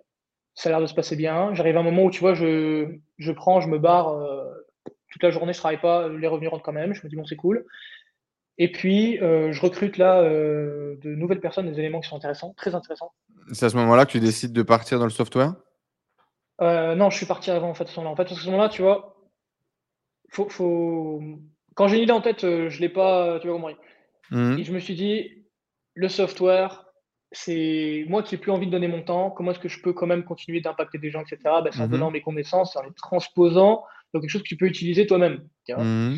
Donc la formation, et puis je me dis les softwares, tu vois. donc c'est ce que j'ai fait. Et euh, tant mieux que je l'ai fait, parce que aujourd'hui, financièrement, on est toujours break-even. Je pense même pas qu'on soit, même peut-être qu'on est en perte encore, parce que les frais de développement, euh, voilà, c'est des vrais frais. Ça coûte beaucoup d'argent de développer des softwares quand toi, tu n'es pas un développeur. Voilà. Mmh et euh, ça, tu perds beaucoup d'argent. mais ça se mettait en place. Donc, tu vois, ça se, le brouillon s'éclaircissait. Euh, la boîte commençait à reprendre, à tourner, etc. Et là, je me suis dit, putain, je peux me sortir un peu du business, tu vois. Euh, donc, j'étais content. Donc, voilà, j'étais content, ça commence à reprendre, etc. Et puis, de fil en aiguille, 2021 euh, passe très vite. là, on est dans une phase où, franchement, 2022, on a tout qui est aligné, tu vois, les PNS sont alignés, on n'a plus de blocage, donc c'est cool, les comptes sont débloqués, l'e-com repart.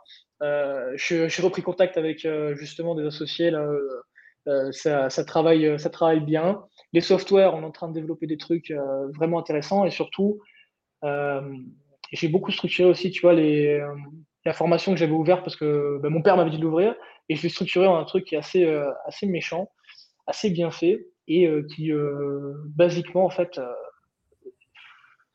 ça tourne en automatique et les gens génèrent des résultats en automatique, quasiment. Parce que moi, je n'ai plus besoin d'être coach, d'être coach, coach une fois par semaine, tu vois. Et j'ai mis des mecs qui connaissent exactement ce que je fais, qui ont vu mes shops, qui ont vu mes strats, qui ont vu mes chiffres. Qui euh, coachent les, les, membres de la formation.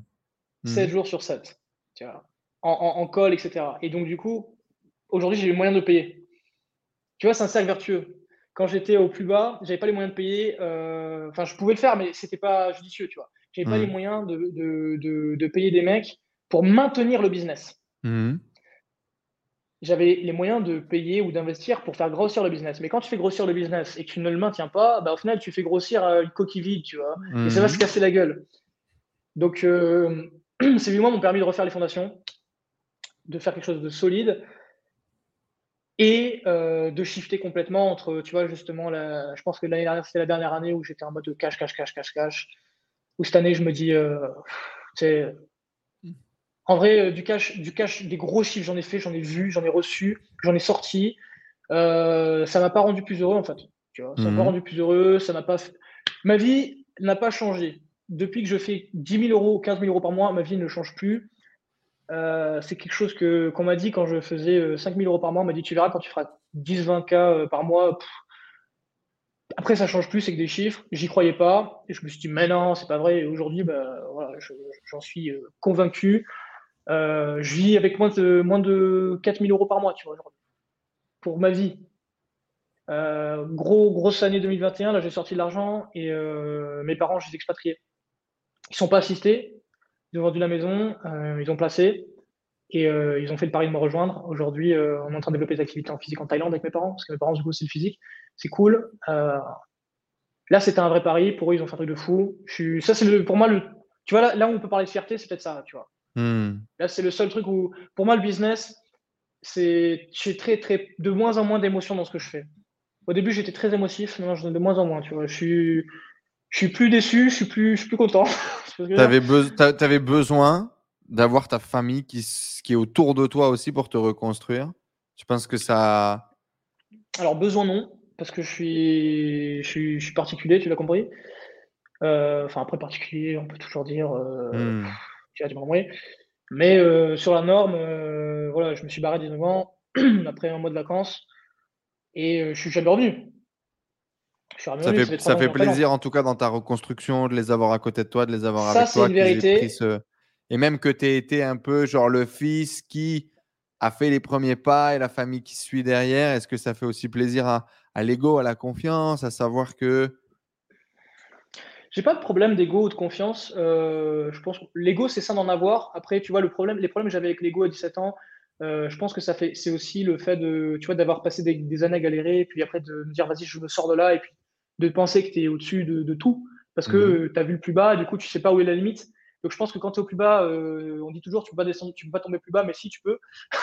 et quand, tu, quand tu connais la jauge bas, euh, tu connais pas la jauge haut en fait, donc tu vas, tu sais pas où t'arrêter. Donc voilà, ça c'est, ça c'est passé, ça fait 5 ans. Donc aujourd'hui. Certaine fierté euh, peut-être que tes parents t'écoutent et te suivent? C'est au début c'était spécial pour moi, tu vois, parce que quand je quand, quand je dis à mes parents, mais en fait ce que tu racontes c'est nul, tu vois, c'est nul et tu pourrais gagner de l'argent de plein de façons, tu pourrais placer ton argent de plein de façons, etc. Euh, et qui me disent ouais t'as raison. Et moi je suis en mode putain il est sérieux quoi, tu vois, mmh. parce qu'à l'époque je te dis c'était pas du tout ça. C'était pas du tout ça. Donc, euh, ouais, il y a eu un gros, gros changement. Euh, ça m'a fait bizarre d'entendre mes parents me le dire aussi, tu vois. Me dire que c'est vrai que, que, ça, ça, ça a changé. Euh, le fait de, de, de, Ce que j'ai fait moi a changé, en fait. Et je pense que ça a impacté tout le monde. C'est bizarre, hein. Tu sais, ça me, ça me, gêne même de le dire, en fait, aujourd'hui. Mmh. Je fais pas les choses pour moi. Et pourtant, je suis assez centré sur ce que je fais. C'est marrant. Hein. Et du coup, aujourd'hui, c'est quoi l'objectif? Du coup, c'est de développer une activité en physique pour que puisse avoir un, revenu et une activité euh, là sur place? Non, là, l'objectif, c'est ma mère qui fait les choses parce que ma mère, ça ne jamais travaillé. Elle a des grosses compétences. Et moi, je la pousse justement, tu vas monter au-dessus du business et pas être dans le business. Mmh et là, on est en train de monter un, bon truc euh, avec elle. Elle se met à fond dedans. Et puis, euh, l'objectif, c'est de faire des franchises. Tu vois, moi, je suis pas dans l'objectif. si je fais quelque chose, je veux avoir un exit plan, tu vois. Mmh. Pour moi, euh, c'est pas parce que tu montes un truc que tu vas avoir un exit plan. Si tu montes une franchise ou un réseau ou euh, tu vois, où tu t'auto-concurrences ou peu importe. Ta mère, elle a de l'expérience du coup dans la grande distrib et l'idée, ce serait de sortir un truc de magasin pour en faire une franchise derrière. C'est un peu l'idée? Ouais, ma mère, c'est ça, elle a une grosse expérience le physique. Euh, une énorme expérience, elle a 30 ans d'expérience aujourd'hui bientôt 35, tu vois. Et ton père, du coup, il, se fait quoi? Il se met en vacances? Il se met en semi-retraite oh, mon, père, euh il est parti, mon père est parti en retraite. Lui. Ça, il est parti. Lui, ça y est, il est parti. Lui, la Thaïlande, ça lui connaît très bien. Il est parti et... tous les jours. Je régale. Et du coup, euh, ils, ils, vont vivre de quoi? C'est quoi les revenus euh, qu'ils vont réussir à. Bah, figure-toi, moi, je leur, ai, je, leur ai, je leur ai torturé l'esprit pour vendre la maison parce que mmh c'était un gouffre financier. Ouais. Et mes parents, ils ont été, euh, malgré le fait de générer de l'argent, etc., tout le temps dans le rouge et euh, le stress financier, tu vas joindre les deux bouts, etc. D'où l'importance de savoir gérer ses finances. Et mes parents, ils n'ont pas eu la chance que moi j'ai eu d'accéder aux informations auxquelles j'ai accédé. Mmh parce que ce que moi j'ai appris en allez, quoi, deux ans de vie, eux, ils l'ont pas appris en toute leur vie, tu vois. Mmh et pourtant, mais après, ils ont une expérience qui est, attention, ils ont une expérience qui est différente, etc. Qui est la leur, c'est pas, ça n'a rien à voir. Je me, et je me tais, euh, voilà, il faut, c'est pour ça, tu vois, on, peut, en apprendre tout le temps, mais c'est ouf, tu vois, de me dire qu'avec moi, ce que j'ai appris, ce que j'ai fait montrer, tu vois, de concret, ce qu'ils ont vu, parce que mes parents, tu vois, euh, voilà, euh, quand ils voyaient pas, tu vois, ils sont, je ne crois que ce que je ne vois. Bien sûr. Voilà. Là, ils ont vu et ils se sont dit, ouais, d'accord, tu vois. mon père, à chaque fois, me fait rigoler et que je lui dis, ah, tiens, regarde, il y a un commentaire, un mec qui me dit, ah, fond vert ou tiens, euh, c'est ça, ou je sais pas quoi, tu vois, mon père, il lui laisser encadrer, tu vois, il va encadrer parce que, tu vois, lui, il est émotif par rapport à ça parce que c'est clair que lui, à l'époque, tu vois, il voyait un formateur en ligne, lui, c'est un bouffon, tu vois. Mmh. Il dit, c'est un bouffon, il dit, euh, lui, c'est un bouffon. il faisait comme ça, et moi, j'étais là en mode, mais non, mais je suis euh, j'ai bien envie de payer sa formation, c'est un bouffon. Je suis d'accord. Et tu vois, les gens changent vraiment hein, en peu de mmh. temps. Hein. Et donc, ouais, ils vivent aujourd'hui de rente. Donc, ils ont fait un placement immobilier et ils ont fait marcher un crédit, etc. Que, que j'ai. Voilà, c'est le réseau. Là, ça, c'est mon réseau qui m'a. J'ai des quelques animaux qui vont donner des pistes et ils ont levé un crédit avec très peu d'argent. Ont fait un très bon coup euh, en France. Donc, du coup, ils, ont des, euh, revenus locatifs depuis la France Revenus locatifs, ils vont placer les assurances vie. Donc là, ça va arriver. Je pense qu'ils vont, ils vont avoir. Là, ils ont un appart, ils vont avoir peut-être euh, plusieurs après qui vont arriver cette année. J'espère qu'ils en auront un deuxième. Et c'est avec le crédit, faire marcher le crédit, sachant qu'ils n'ont jamais pu faire marcher le crédit. Pour ceux qui connaissent, quand tu es rouge, tu n'as plus de crédit. Quoi. Donc, mmh tu es pris comme ça. Tu n'as que des créances, euh, tu ne vois que de l'argent, tu n'as que des agios. Euh, voilà, ça, ça, a été leur vie pendant, pendant 10 ans, 15 ans peut-être. Et euh, maintenant, c'est plus le cas. Après, eux, ils ont la pression parce qu'ils changent de vie complètement. Bien sûr. ils partent à cinquantaine, 50 ans, ils partent en Thaïlande. ils n'étaient jamais partis en vacances avant. Ils partent pendant la quarantaine, enfin l'épisode Covid, machin, en France. Donc là, c'était lockdown. Ils partent ils arrivent ici, c'est lockdown. Tu vois, c'était pas non plus le. c'est un contexte particulier, ouais. Voilà, un contexte particulier. Et euh, ouais, ils s'arrachent, quoi. Ils s'arrachent, mais aujourd'hui, voilà, ça commence à prendre. Euh, ils ont fait des bons investissements, quand même. Tu vois. Ils ont fait vraiment des bons investissements. Euh, mon père, il met sa location, licence d'action en location. Donc là, en fait, ils sont break-even sur leurs dépenses. Ils ont, ils ont sorti beaucoup d'argent, forcément, upfront, là, pour, pour placer, pour placer, pour mmh les frais de vie, etc. Mes parents, c'est pas des assistés. Hein. Ils détestent que que moi je paye ou quoi que ce soit, mais pourtant j'aime bien. Euh, ils préfèrent faire les choses par eux-mêmes, c'est normal, je pense, mmh leur, leur, parcours. Mais euh, ouais, après, euh, la vie change. Et ça, je pense que c'est vraiment le truc qui m'a. ils vont accepter de ne pas travailler là pendant une période? Mon père, ouais, à fond. Ma mère, non. Bah, impossible. Ton père, il en, a chié et il se dit si je peux être break-even, nique sa mère, je préfère non, non, un non, plage. Non, ça, tu vois. Mon père, je lui ai pris une formation crypto, il me dit écoute, tu trades le bitcoin. Fais, tu vois. Amuse-toi bien, quoi. Ouais, non, mais après, il, il joue au bout, il se régale. Mais il n'est pas pressé. Euh, voilà, il, a une vision euh, qui est différente. Ma mère, elle est beaucoup plus dans l'action. Tu vois. Ma mère, ta mère, elle a besoin, par contre, elle, de retrouver une activité rapidement, quoi. Ah elle m'a dit si ça marche pas là en septembre, je rentre en France, je vais travailler. J'ai dit oui, maman. Mais du coup, tes petites sœurs, euh, elles sont contentes de ce changement de vie. Elles ont quel âge? Ben, J'en ai une qui a 19 ans, qui travaille avec moi depuis quasi toujours. D'accord. Donc, et euh, j'ai une autre euh, qui a 12 ans. Donc elle, elle a été mise, elle a été sortie d'un contexte d'école publique. On a fait tous la même école, le collège, euh, même collège en, France. Et elle sort là-bas où c'était catastrophique, niveau pourri, fréquentation pourri. Mmh. Vraiment, vraiment nul, tu vois, vraiment nul. C'est nul, nul, nul, nul, nul. C'est tu visualises nul et tu vas encore 10, niveaux en dessous. horrible. Et là, elle, a été mise dans un contexte où, bah, du coup, là, il y a eu de l'argent qui a été investi au final. c'est beaucoup d'argent d'ailleurs, l'éducation en Thaïlande, faut le savoir. Hein cours privé, remise à niveau, l'école internationale, etc. Mais là, tu vois les progrès qu'elle a fait. Et je me dis, putain, c'est de l'argent. Non, l'argent, qu'est-ce que c'est tu vois, mmh. Franchement, c'est là où tu te rends compte que. je vois les progrès qu'elle a fait en trois mois, quatre mois, tu vois, d'école, comparé à toute la scolarité qu'elle a faite en France. Je me dis, c'est abusé. C'est abusé. Et en plus, elle rencontre des gens, parce que dans les écoles, les écoles internationales, donc il faut de l'argent. Euh, bon, il faut de l'argent, c'est vrai. C'est pour ça qu'on en fait aussi. Euh, tu mets de l'argent, tu rencontres le, le réseau est intéressant, quoi. Qui font de l'argent. Euh, je l'amène une fois à l'école. Nous, on a un Ford Ranger, tu vois. Bon, on n'est pas des, flambants, etc. C'est une belle voiture, mais, mais sans plus. Euh, il y a des gamins qui sont déposés, tu vois, avec des grosses Mercos. En Thaïlande, tu sais combien ça coûte. Il y a des mecs qui sont mhm. déposés avec des Porsche. Tu te dis, d'accord. Il faut savoir qu'une Porsche en Thaïlande, c'est 15 millions de bahts, à peu près. Tu vois 15 millions de bahts, euh, faire la conversion, c'est quoi? C'est 500K 400K euros Je sais rien. Euh, abusé. le, bat, ça fait longtemps que je ne l'ai pas vu. c'est abusé. C'est abusé. Voilà. T'as des mecs qui vont. En tout cas, ça coûte beaucoup plus cher à importer, à entretenir, etc. quand vous avez des voitures allemandes en Thaïlande. Ça, c'est une évidence. Euh, c'est ça. Une Mercedes que tu payes 30 000 en France, tu la payes 90 en Thaïlande. Voilà. À peu près. C'est très très cher. Donc voilà le niveau. Et au final, c'est bien. Parce que là, l'argent, bah, il n'est pas dans le compte, mais tu l'investis dans l'éducation. elle est, tu vois les progrès qu'elle a fait, c'est abusé. Et surtout le réseau, quoi. là, l'école, ils sont, ils sont plein de Chinois ultra riches. c'est un autre niveau de richesse. Et au final, c'est des belles choses. Tu vois, là, si on pouvait dire un truc sur la fierté, le business, j'ai aucune fierté. je suis content quand les gens réussissent, bien sûr, ça, ça me fait plaisir. Mais on peut faire, peu importe le montant sur le compte. c'est quoi la réussite pour toi aujourd'hui? C'est laisser quelque chose. Qu'est-ce que tu veux laisser? Je sais pas, on peut, on peut s'éteindre à tout moment, tu vois. Et je me dis, moi, je sais pas où j'irai. Par contre, les gens qui restent, qu'est-ce qu'il leur reste Qu'est-ce que je fais, moi? Quel, est le sens de ma vie, tu vois? Parce que faut que je m'inscrive quelque part.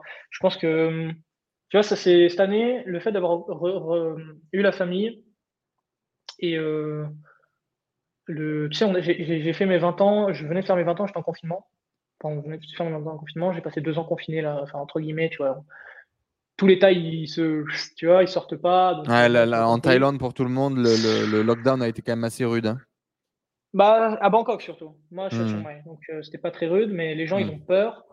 Donc du coup, euh, bah, moi, tu vois, de mes 20 à 22 ans, j'ai pas vu le temps passer. Je suis resté euh, pas mal chez moi. Bon, j'ai mes activités, je fais du sport, machin.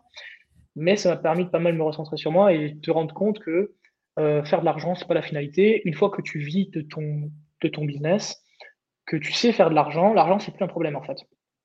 L'argent, je serai toujours en faire. C'est pas, je m'en fous en fait. Aujourd'hui, je crache pas sur l'argent, mais je ne, je n'ai pas de curseur argent, tu vois mon curseur, tu, fais attention entre la différence entre ce que je te disais avant, c'était faire ma pièce. On a commencé par faire ma pièce, donc de l'argent au jour le jour, puis après faire des chiffres, puis après encore les dernières, tu vas faire des grosses journées. Et cette année, au final, je me rends compte que peu importe la journée que je fais, euh, s'il reste rien derrière, il n'y a aucun intérêt.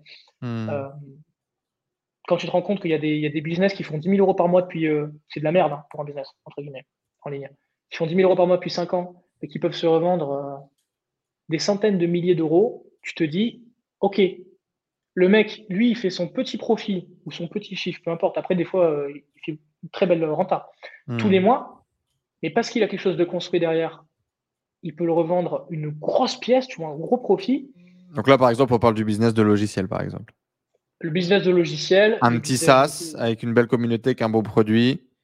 Plusieurs SaaS. Moi, c'est l'objectif. Je commence par un. Là, je me suis fait, je me suis roulé.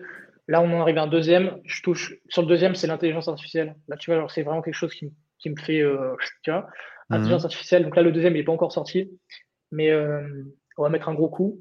Et euh, surtout, en fait, j'arrive à retrouver l'excitation que j'avais plus dans l'e-commerce, tu vois.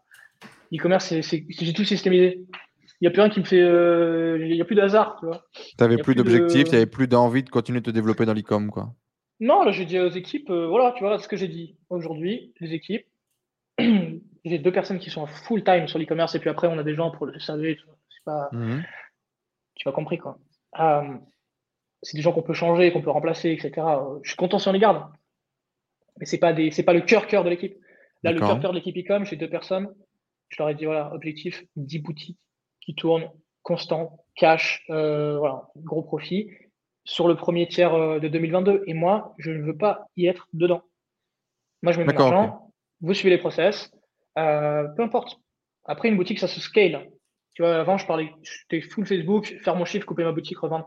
Là, aujourd'hui, si tu as une boutique qui te fait, je n'importe quoi, un cadeau avec Facebook, deux cadeaux, trois cadeaux avec Facebook, mais que Google, il te ramène 500, euh, les mails, te ramènent 200, le SMS, il te ramène 100.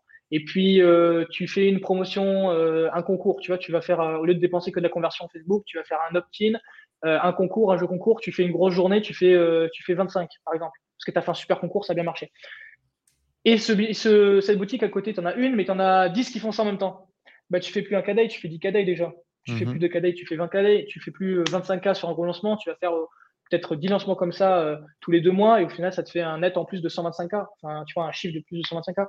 Mhm. Et je préfère avoir cette vision-là avec une entreprise mère qui tient tout ça, tu vois, avec des trucs qui sont en place solides et de me dire que demain, il y a tout qui tient. La dernière chose que j'aimerais mettre en place, c'est le SEO. Mais ce serait un plus, tu vois. Euh, voilà, je préfère un écosystème que demain, je dis voilà, bah, tu, veux, tu veux reprendre le réseau, euh, reprendre le réseau site, par contre, faire, faire mettre un billet. Quoi. si, je peux me, si je peux me permettre, tu... Ah, parce que du coup, j'ai une réflexion qui est très similaire à la tienne et la construction de ce qu'on a fait est très similaire à la tienne. Aujourd'hui, on a 23 sites. L'objectif est de construire un site de 50 pour une revente, etc. Ne prends pas le SEO comme un plus, prends-le comme une base. Si tu changes ça, bah en fait, le multiplicateur de valorisation du parc change. Ouais. Parce qu'en fait, c'est l'architecture des sites qui doit être revue par rapport au SEO. Et donc, si tu fais ta construction de site avec une base et une structure SEO, même si tu investis peu dans le SEO, ton SEO va grossir sur le temps et sur les années. Et donc, si en plus de ça, bah, tu investis de l'argent à travers euh, des backlinks, des articles, etc., euh, ben, euh, voilà, tu mets un petit billet tous les mois comme si tu mettais sur un compte épargne. ton, ton SEO, en, gros, les valos aujourd'hui qu'on a nous en termes de revente, une boutique 100% ads, déjà, le problème, c'est qu'on peut la revendre qu'à des profils qui managent l'ads. J'ai des parcs d'acheteurs via par exemple des sites comme Dot Market. Kevin Baudin qui, gère cette boîte-là, qui fait du coup broker de, de sites. il me dit «Mmh, on a des gros acheteurs, mais les acheteurs sont des mecs institutionnels, sont des mecs qui font pas d'ads en général. Exactement. Donc lui, il va préférer faire du rachat SEO SEA. Euh, Isabelle, aujourd'hui, qui fait du broking de, de, Citycom, elle, elle va avoir plus des gens qui vont acheter, des gens qui font de l'ads, etc., qui ont l'habitude. Et le truc, c'est que euh, Kevin, il te dit, OK, si on fait de... Lui, en général, il va te donner un multiplicateur entre 15 et 17 du bénéfice mensuel de euh, la partie naturelle. Tu vois, exactement. Et donc, tu vas aller chercher beaucoup plus de cash sur cette partie SEO qui est fixe, etc. Et un profil d'acheteur différent, institutionnel, peut-être plus gros aussi, je pense, à un moment donné sur certains profils. Et, euh, en fait, tu te rends compte que si tu l'as mis à la base de ta structure et que ça n'empêche pas de développer ton Facebook Ads, que ça n'empêche pas tout ça, ben, en fait, ça gagne tout seul. C'est ça, bien sûr. Bien sûr. Et, euh, et donc, typiquement, tu vois, on, va être 15-17 sur des sites un peu semi-brandés drop. Sur des sites complètement brandés avec une fabrication, on va être sur un 20-22. Et, euh, et, après, effectivement, l'idée, c'est d'aller sur du SaaS pour aller chercher encore des multiplicateurs, non plus au bénéfice, mais là, au chiffre d'affaires. et, là, ça, ça ouvre les portes. Mais du coup, ouais, SEO, renseigne-toi, bosse dessus, réfléchis à ton système. Mais du coup, nous, on en est vraiment arrivé à se dire, OK, en fait, la base, on construit SEO. Donc, nous, on pousse SEO et SEA d'abord. Bonus Facebook. Et, c'est la structure qu'on a décidé aujourd'hui. Si tu arrives à, Tu vas garder ton Facebook en moteur premier, mais que tu utilises une structure SEO, euh, ta valorisation, elle va monter beaucoup plus vite parce qu'il faut savoir quand même que le SEO, les amis, on va pas se mentir, c'est 6 mois, c'est 12 mois. C'est très pour construire des choses euh, solides. Euh, mais en même temps, si ça bosse le temps que toi tu fais autre chose, c'est une vision, il faut le réfléchir. c'est clair qu'aujourd'hui, c'est un choix. Aujourd'hui, je pourrais prendre des mecs et dire voilà, toi, tu vas générer que des articles pour moi, tu vas mmh faire la boutique, tu as l'habitude. Moi, je te paye tous les mois, je te mets fixe, tu me génères, j'en sais rien, je ne connais pas assez, tu me fais l'équivalent de 10 boutiques tous les mois, j'en sais rien. Mmh Ouais, tu génères X articles, etc. Voilà, peu importe. Je pourrais le faire. C'est vrai que ça, en plus, euh, je pourrais le faire. Mais après, est-ce que mon focus. Euh, si, ça me coûte zéro de focus, pourquoi pas? Il faut que tu aies la stratégie, il faut que tu mettes quelqu'un en place, etc. Mais en tout cas, ce qui est sûr, c'est que si tu le fais maintenant, dans six mois, ta valo est différente. Et donc, ah, c'est pour ça, si tu veux, que moi j'ai décidé de mettre euh, vraiment euh, un, intérêt dessus. Parce que c'est vraiment cette idée du coup de. Comme tu es dans une vision de pérennité, en fait, comme tu es dans une vision de long terme, il faut le prendre. C'est le billet qui est là au sol. Euh, tu en investis 500 tous les mois. Dans un an, il vaut peut-être 25 000 ou 30 000 le billet. Ouais, c'est clair. Hein. Surtout que 500 par mois, tu vois, c'est. C'est faisable. Après, c'est par boutique, etc. ça commence à faire cher. Tout dépend mmh. de combien de boutiques tu as. C'est-à-dire que si tu as 20 shops, euh, c'est plus le même billet. Euh, ça, on est tout à fait d'accord. C'est indiqué tous les mois. Mais euh, en vrai de vrai, ça se tient. Et même pour les SaaS, tu vois, j'y ai pensé, il faudrait que je le fasse. Mais rien que là, tu vois, par exemple, le, SaaS, ça, c'est clairement ça. En frais de développement, là, on a des journées où on sort du 1000 dollars tous les jours. Tu vois. quand tu as 1000 dollars tous les jours, après, c'est pas tous les jours 1000 dollars. Des fois, c'est 200, des fois, c'est 500, des fois, c'est plus, c'est 1007, tu vois, les factures. Euh, voilà.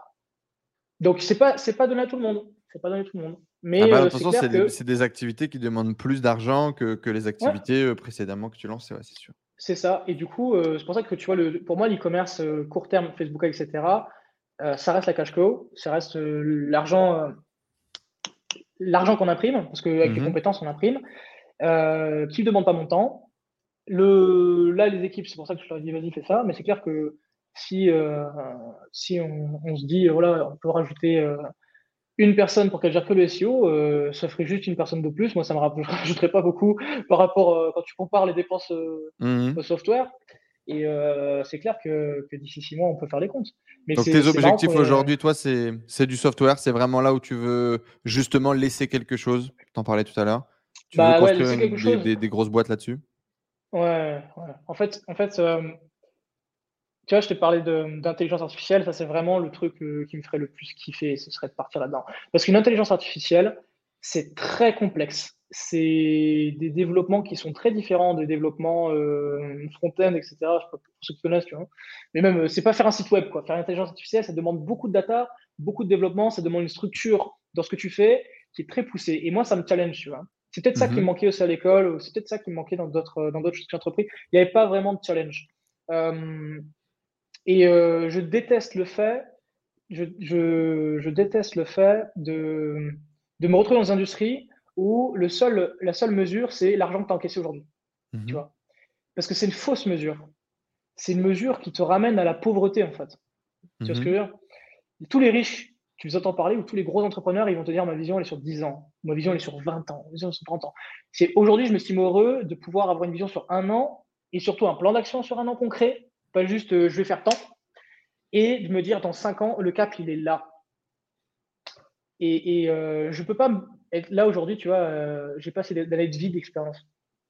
Mais euh, de me dire dans 5 ans, j'aurai tant, j'aurai fait ça, etc. Par contre, le cap, il faut que je le garde. Et je sais que pour atteindre ce cap, l'argent que je fais tous les jours n'a aucune importance. Donc, tout mon cash, ça, j'en ai pas une fois que j'ai fait l'interview, je le remets et je suis prêt à ne pas me payer, à payer juste ce qu'il faut pour ma, pour ma maison et remettre, et remettre, et remettre, et remettre, tu vois. Euh, parce que je, me, je, je crois à 200% à ce que je fais, même plus que ça. Et, euh, et le, le- la finalité, on, on fait les comptes dans 5 ans, tu vois. On fait les comptes dans 5 ans entre le type qui fait 100 k day euh, en e-com et qui a rien mis en place et, euh, et le, le- plan que je mets en place euh, et on voit dans 5 ans comment est-ce que, comment est-ce que j'en tire. Après, euh, c'est pareil pour toi vraiment. avec le SEO. C'est pareil pour vois. Oui, de toute façon, euh, y a- c'est un plan en plusieurs volets euh, chez moi. Euh, c'est un plan en, en- en plusieurs volets avec euh, justement une entreprise dans plusieurs secteurs d'activité différentes et on, on s'oriente aussi vers le développement et le SaaS vu que mon associé est dev pour le coup. Euh, mais, euh, mais effectivement, il y, a- il y a cette vision effectivement de, de- de- de long terme et euh, moi aussi j'ai vécu ce, cette désacralisation de l'argent et, et le truc de dire euh, c'est plus la c'est plus la mesure qui est intéressante pour bâtir l'empire qu'on veut bâtir quoi. Mais c'est clair. Aujourd'hui, euh, ça change rien à ma vie. hein. Euh, pour les personnes qui, qui, qui aujourd'hui, voilà, ça fait un moment qu'on parle, donc il reste encore des personnes. Mhm. Mais les personnes qui sont aujourd'hui dans une démarche, tu vas te changer leur vie financière. Je peux l'entendre parfaitement, c'est ultra excitant. Ça, Bah, au début c'est le, le plus le plus le moteur le plus fort en général. Ça Mhm. va durer qu'un temps. Bien sûr. Ça va durer qu'un temps. Et les flambeurs euh, s'auto-éliminant. En fait, euh, la plupart du temps, les flambeurs, ils, ils- ils- ils font du cash, ils le flambent, ils savent pas. Peut-être ils savent refaire du cash et ils le reflamberont toujours, mais euh, ils savent pas le faire fructifier ce cash. Ils savent même pas le garder. Euh, Il y, y a trois compétences faire du cash, garder le cash, faire fructifier le cash. Faire du cash, c'est le plus facile. Garder le cash, c'est difficile. Euh, faire fructifier le cash, c'est le niveau le plus dur, euh, je trouve, à mon sens, à moins que tu sois, tu sais, euh, des profils d'investisseurs, des VP. voilà, c'est des mecs, ils sont pas dans notre délire. Enfin, du moins, on n'est pas de, de ce même milieu-là.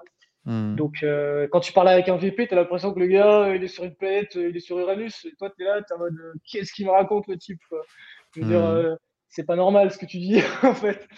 Donc, toutes les personnes qui sont même dans le milieu de la startup, on n'est pas dans le même univers. Le milieu de la startup, on va par exemple lever de fonds, autour de table, etc. Et c'est beaucoup d'argent, en fait. On se rend compte que tout ça, peu importe l'argent que tu vas lever, peu importe l'argent que tu vas faire, peu importe, ça ne t'achètera pas ton indépendance financière. Ton indépendance financière, tu vas te l'acheter comment? Tu vas te l'acheter en développant des compétences, donc en investissant en toi. Deux, en systémisant ce que tu apprends. Donc, tu vois ce qui marche, tu optimises ce qui marche, tu répliques ce qui marche. Et trois, bah, tu automatises. Alors, soit tu le fais avec des logiciels, soit tu le fais avec d'autres personnes. Et euh, il y a beaucoup de personnes qui sont des gros flemmards aussi, je trouve. Tu vois. Euh, je te disais, je faisais déjà mes 15 cas de chiffre d'affaires euh, mensuels, et j'avais mes profits, et j'avais le restaurant, j'avais mon job à côté. J'ai débuté. Aujourd'hui, je peux me permettre d'être un peu plus flemmard parce que je me concentre que sur une chose. Je pourrais faire plein de choses, mais mon focus vaut plus que mon action. Mmh. Et ma vision vaut plus que mon action. Parce qu'il y a des gens qui agissent justement. Il faut arrêter les flemmards. Quand on démarre, euh, tu as un site qui marche bien, tu as deux sites qui marchent bien, duplique. C'était. Voilà. Et pour les personnes qui ont la chance d'avoir un site qui marche bien, deux sites qui marchent bien, et qui ont la chance d'avoir un CDI, garde-le, le CDI. Parce que le CDI en France, c'est quand même les crédits, c'est plein de choses. C'est plein de choses. Donc voilà, la stabilité. Et il euh, faut la chercher, il faut la construire, sa stabilité. Euh, c'est pas parce que tu fais 10K d'un coup, là, euh, tu fais 10K par mois pendant un an, que ça y est, tu es indépendant financièrement. 100K, euh, je te montre comment le perdre en 10 minutes. tu vois Je peux te montrer, il y a plein de façons de, te faire perdre de l'argent euh, que j'ai expérimenté et que je ne te recommande pas. Mais voilà, si je devais donner euh, le, c'est l'essence de ce que j'ai appris sur toutes ces années qui sont au final, je reste jeune, hein, ça reste des. T'as encore que 22 ans. Ouais, tu sais, je me dis, putain, j'ai déjà 22 ans, moi. Déjà, quand j'avais 19 ans, j'ai déjà 19 ans, putain, je suis en retard, il y a des mecs qui ont 16 ans, ils font 400 cas par mois. Donc, en vrai de vrai, euh, euh, un des plus gros menteurs aujourd'hui, il, est millionnaire depuis qu'il a peut-être 25 ans. Euh, et le gars, il a 35 ans aujourd'hui, il a une valeur à plus de 100 millions. S'il était resté, tu vois, sur son modèle, tu vois, il avait la lambeau, il avait tout ce que tu veux, il serait resté comme ça, il n'aurait pas cette valeur-là. Donc aujourd'hui, euh, peu importe l'échelle à laquelle on est, ce qui va faire que tu vas, d'une, sécuriser des revenus, deux, laisser quelque chose derrière toi, euh, t'assurer d'avoir de l'argent, etc. Et trois, réaliser vraiment tes rêves, parce que après tu peux le faire, c'est quand tu fais ces trois choses, développer tes compétences, euh, systémiser tout ça, optimiser et automatiser. Tu fais ça en boucle euh, et, ça fonctionne, c'est tout. Par contre, il faut avoir les bonnes informations, il faut investir en toi. Euh, tu veux t'éviter de perdre de l'argent sur des tests, etc. Tu paies des gens qui l'ont déjà fait. Et euh, après, voilà, tu te, tu, te tu, te, tu te, dépasses. Quoi. Y a pas de... Tu vas avoir des échecs. Hein.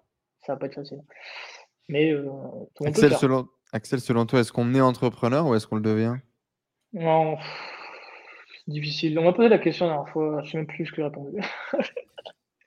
je suis pas, je suis pas un psychiatre, je suis pas un philosophe. Moi, je pense que, je pense que si t'es, euh... moi depuis tout petit, je veux faire de l'argent. Et tu vois, c'est peut-être mon plus gros mot. Petit, je disais déjà à mes parents, je vais être riche. Et je savais même pas euh, pourquoi. Tu vois, pour moi, avoir un costume, c'était être riche. Les, les mecs qui étaient en costume, les avocats et tout, c'était blindé. Pour moi. Mmh. Je vais être comme ça. Et puis après, il est plus ingénieur. On m'a dit qu'il devait être ingénieur, etc.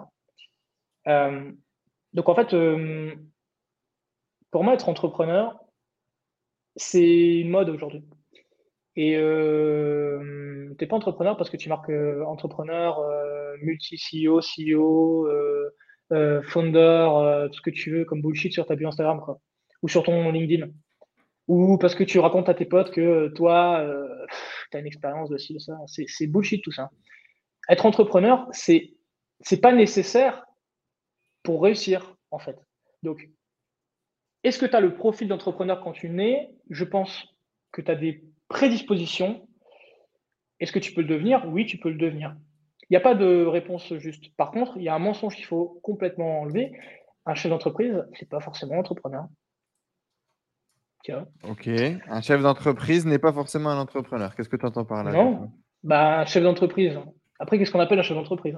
Est-ce qu'on parle du mec qui dirige? Est-ce que c'est le directeur, le CEO, enfin bref, la direction. La direction, ce ne sont pas les entrepreneurs. Euh, est-ce qu'on parle du mec euh, qui fait plein d'acquisitions? Le mec qui fait plein d'acquisitions, ce n'est pas forcément l'entrepreneur. Euh, il y a des L'entrepreneur, L'entrepreneur, c'est qui du coup? C'est le mec qui est au board? C'est quoi? C'est un trait de caractère? Non, je pense que c'est. En fait, le fait d'entreprendre, c'est que genre, je pense déjà qu'il faut être un peu cinglé, tu vois. Mmh. C'est-à-dire que c'est un profil où tu n'es jamais rassasié. Où euh, tu as toujours un nouveau truc à faire, tu as toujours une idée, tu as, toujours un, as toujours un truc que tu as envie d'exécuter. Euh, tu vois, il y a aujourd'hui, j'ai peut-être genre 10 idées de business par jour. Et c'est pas juste des idées, tiens, on pourrait faire de l'argent en vendant des glaces. C'est non, non, j'ai un plan pour faire de l'argent et ça pourrait rentrer dans mon écosystème. Et je pourrais tirer le valeur de ça, mais est-ce que je, m'écoute ou pas, tu vois? Bon, aujourd'hui, la hmm. réponse est non, 99,9,9% euh, du temps. Mais je pense que l'entrepreneur, il souffre de ça beaucoup. Et euh, un artisan, on peut dire que c'est un entrepreneur, mais c'est pas forcément le cas. Donc, euh, en soi, tu peux être indépendant sans être entrepreneur, tu peux être entrepreneur, entrepreneur sans être indépendant.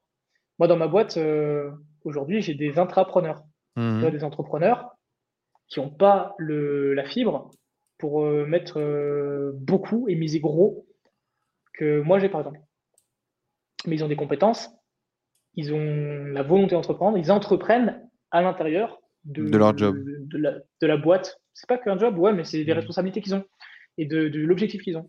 Donc en fait, euh, ils entreprennent au sein de ma boîte. Toi qui voulais pas euh, philosopher, euh, c'est plutôt philosophique ça quand même.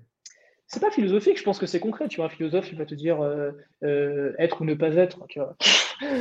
Oh les clichés. Oh, les clichés. Non, mais tu vois ce que je veux dire le, philosophe, Non, non, mais j'entends, j'entends. Mais au final, tu as, quand même ta théorie derrière. Est-ce qu'on le devient ou est-ce qu'on le naît? Et tu as même euh, peut-être mis le doute dans la tête de beaucoup de gens en disant tu peux être bah indépendant sans être entrepreneur, être entrepreneur sans être indépendant.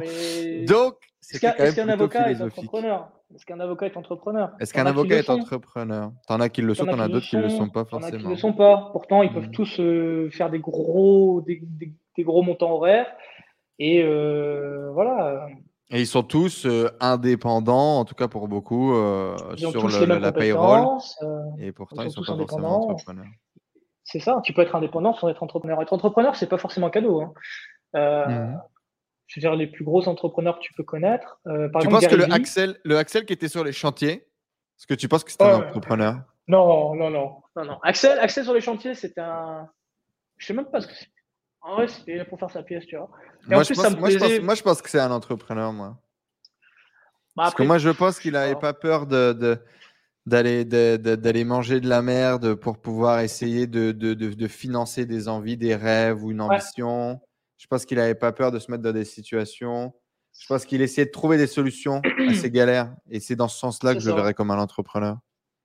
Ouais, c'est vrai. Mais après, euh, j'avais pas Tu n'avais pas encore la vision à ce moment-là. Mais c'est là où peut-être la question se pose est-ce que tu le nais ou pas? C'est pour ça que je pense qu'il y a des prédispositions.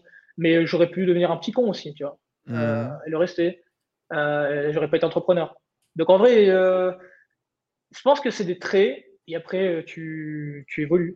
Mais il faut sortir de la case. Il y a des gens qui sont très malheureux en voulant être entrepreneur à tout prix.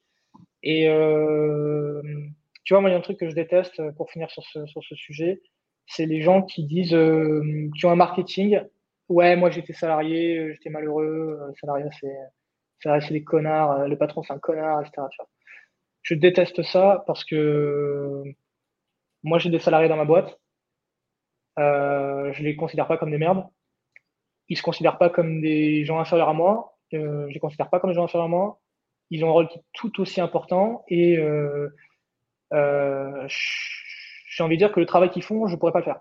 Mmh. inversement, mais il faut arrêter, euh, de faire ça. Donc si t'es pas, si c'est pas fait pour toi, ben, c'est pas fait pour toi. Par contre, ça, il faut arrêter de dire une chose aussi, c'est se trouver des excuses et dire moi je suis pas entrepreneur, moi c'est pas mon truc, moi je suis pas du matin. Euh, tu m'as réveillé, tu seras du matin, tu vois. C'est pareil. Tu, tu, te bouges le cul, tu feras de l'argent. T'as pas besoin d'être entrepreneur pour faire de l'argent, c'est ça le message. Mais par contre, il faut arrêter de, de fantasmer dessus. Euh, pour moi, un entrepreneur, euh, il est pas souvent heureux non plus. Il y a peu d'entrepreneurs épanouis. Tu, vois. tu cours toujours après quelque chose et euh, tu vis toujours plus gros. Enfin bref, ce genre de choses heureux aujourd'hui? Ouais, aujourd'hui, moi, je suis heureux. Je suis heureux. Euh, depuis, que je suis plus émotionnellement, euh, depuis je suis plus émotionnellement attaché au business, je suis heureux. Je suis plus heureux. Euh, et puis, les choses simples me rendent heureux, tu vois. Aujourd'hui, ce qui me rend le plus heureux, bah, d'une, c'est la, famille, etc. De deux, là, je suis en train de donner des cours à un petit taille. Je suis pas payé. Je sais même pas si il s'en rappellera dans dans, tant de temps, tu vois. Mmh. Mais ça me fait plaisir. Euh, ça me fait plaisir. Des fois, je fais un peu de, charité aussi. Mais euh, j'aime pas trop, tu vois, je suis pas. Euh, j'évite au plus le rapport à l'argent. J'aime bien être considéré comme quelqu'un. Quand je vais faire quelque chose, tu vois, j'aime pas être matu vu. Genre les tailles avec qui je parle, je suis toujours avec des tailles. Souvent, très souvent, ils savent même pas que je suis un franc. Tu vois et les étrangers que je rencontre, et les Français, c'est le plus dur, parce que voilà, tu m'as compris.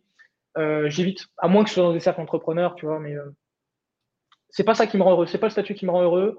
je suis heureux de pouvoir faire ce que je veux, parce que j'ai les compétences pour. Je suis heureux de pouvoir en faire profiter mes proches, de pouvoir mettre mes compétences au service de la réussite des gens qui le veulent, qui sont proches de moi, euh, de la mettre également à la réussite de certains clients qui nous payent et qui travaillent. Mais dans le perso, ce qui me rend le plus heureux, c'est au final les choses simples. C'est arrêter de faire la course, c'est transmettre, c'est de voir. Euh, bah, par exemple, je te dis, j'ai un, gamin de 10 ans, là, je suis en train de le prendre en main, me faire rigoler. Je sais même pas ce qu'il foutra, tu vois. Putain. Mais euh, ça me fait plaisir. Faire des choses. C'est quoi ta définition d'une tribu? Je sais que tu as la tienne. Euh, marketingment parlant, euh, j'avais écouté une vidéo de Stan euh, Leloup il y a longtemps hmm. qui avait parlé du marketing de tribu. C'était très intéressant. Un bouquin très connu de Seth Godin, ouais. Très intéressant. Moi, je ne sais pas si j'ai une tribu aujourd'hui, tu vois. C'est quoi ta vision en tout cas? Qu'est-ce que c'est pour toi? Qu'est-ce que ça représente pour toi? C'est quelque chose que tu construis, c'est quelque chose qui ne, que tu n'as pas de base. Tu peux, on peut t'assigner une tribu à ta naissance, tu peux créer la tienne après. Hmm. Euh, et je pense que justement, ta tribu, euh, tu peux considérer tout ce que tu fais comme une tribu en fait. Tu vois, c'est pareil, on peut partir dans des heures. La boîte, ça peut être une tribu. Euh, ton mhm. audience, le travail que tu fais sur YouTube, ça peut être une tribu. ta famille, ça peut être une tribu. Et qu'est-ce qu'elle représente pour toi? Ce serait quoi les valeurs de cette tribu? Pour moi, c'est des valeurs, justement. Bah, ça dépend, en fait. J'en ai, j'en ai, j'en ai, je mélange pas, par exemple, tu vois, le, la tribu, entre guillemets, de ma boîte, c'est pas la tribu de ma famille. Euh, moi, la famille, c'est, c'est, je veux pousser les gens à, déjà d'une, faire des choses qui les rendent heureux, mais c'est surtout euh, les éloigner le plus possible de la médiocrité. ça, c'est une chose. Et ça, c'est une valeur, je pense, que je retrouve dans tout ce que je fais. J'allais la dire, médiocrité. Au final, est-ce, que est-ce que ces valeurs de tribu ne s'appliquent pas dans toutes tes tribus, là? Elle s'applique dans toutes les tribus, mais il y a des valeurs, tu vois, que je vais appliquer dans la famille, que je n'appliquerai pas au travail, par exemple. Hmm. Mais c'est vrai que, en soi, mes valeurs propres se retrouvent dans tout ce que je fais. Hmm. Donc, euh, je déteste la médiocrité. Les gens médiocres, je, suis, je deviens mauvais avec les gens ça. me... Et, moi-même, ça peut m'arriver parfois d'être médiocre, et donc je suis mauvais avec moi-même, en fait. Euh, pas mauvais dans le sens où je me flagelle, mais je suis très dur avec moi-même. Pour, euh, pour une simple et bonne raison, c'est que faut être cohérent avec ce que tu veux faire les objectifs sont clairs. Euh, voilà. Par contre, ça ne veut pas dire que je deviens un robot. Tu vois Donc, vois, médiocrité, anti-médiocrité à fond. Pro-excellence, euh, mais pas l'excellence dans la perversité de l'excellence, tu vois, de mettre des crasses à des, gars pour être meilleur que lui. C'est vraiment l'excellence pour moi, c'est tu te vas chercher le maximum de ce que tu peux faire. Si tu n'es pas allé au max de ce que tu peux faire, au final, est-ce que tu as vraiment fait la chose, tu vois? Donc il y a ça.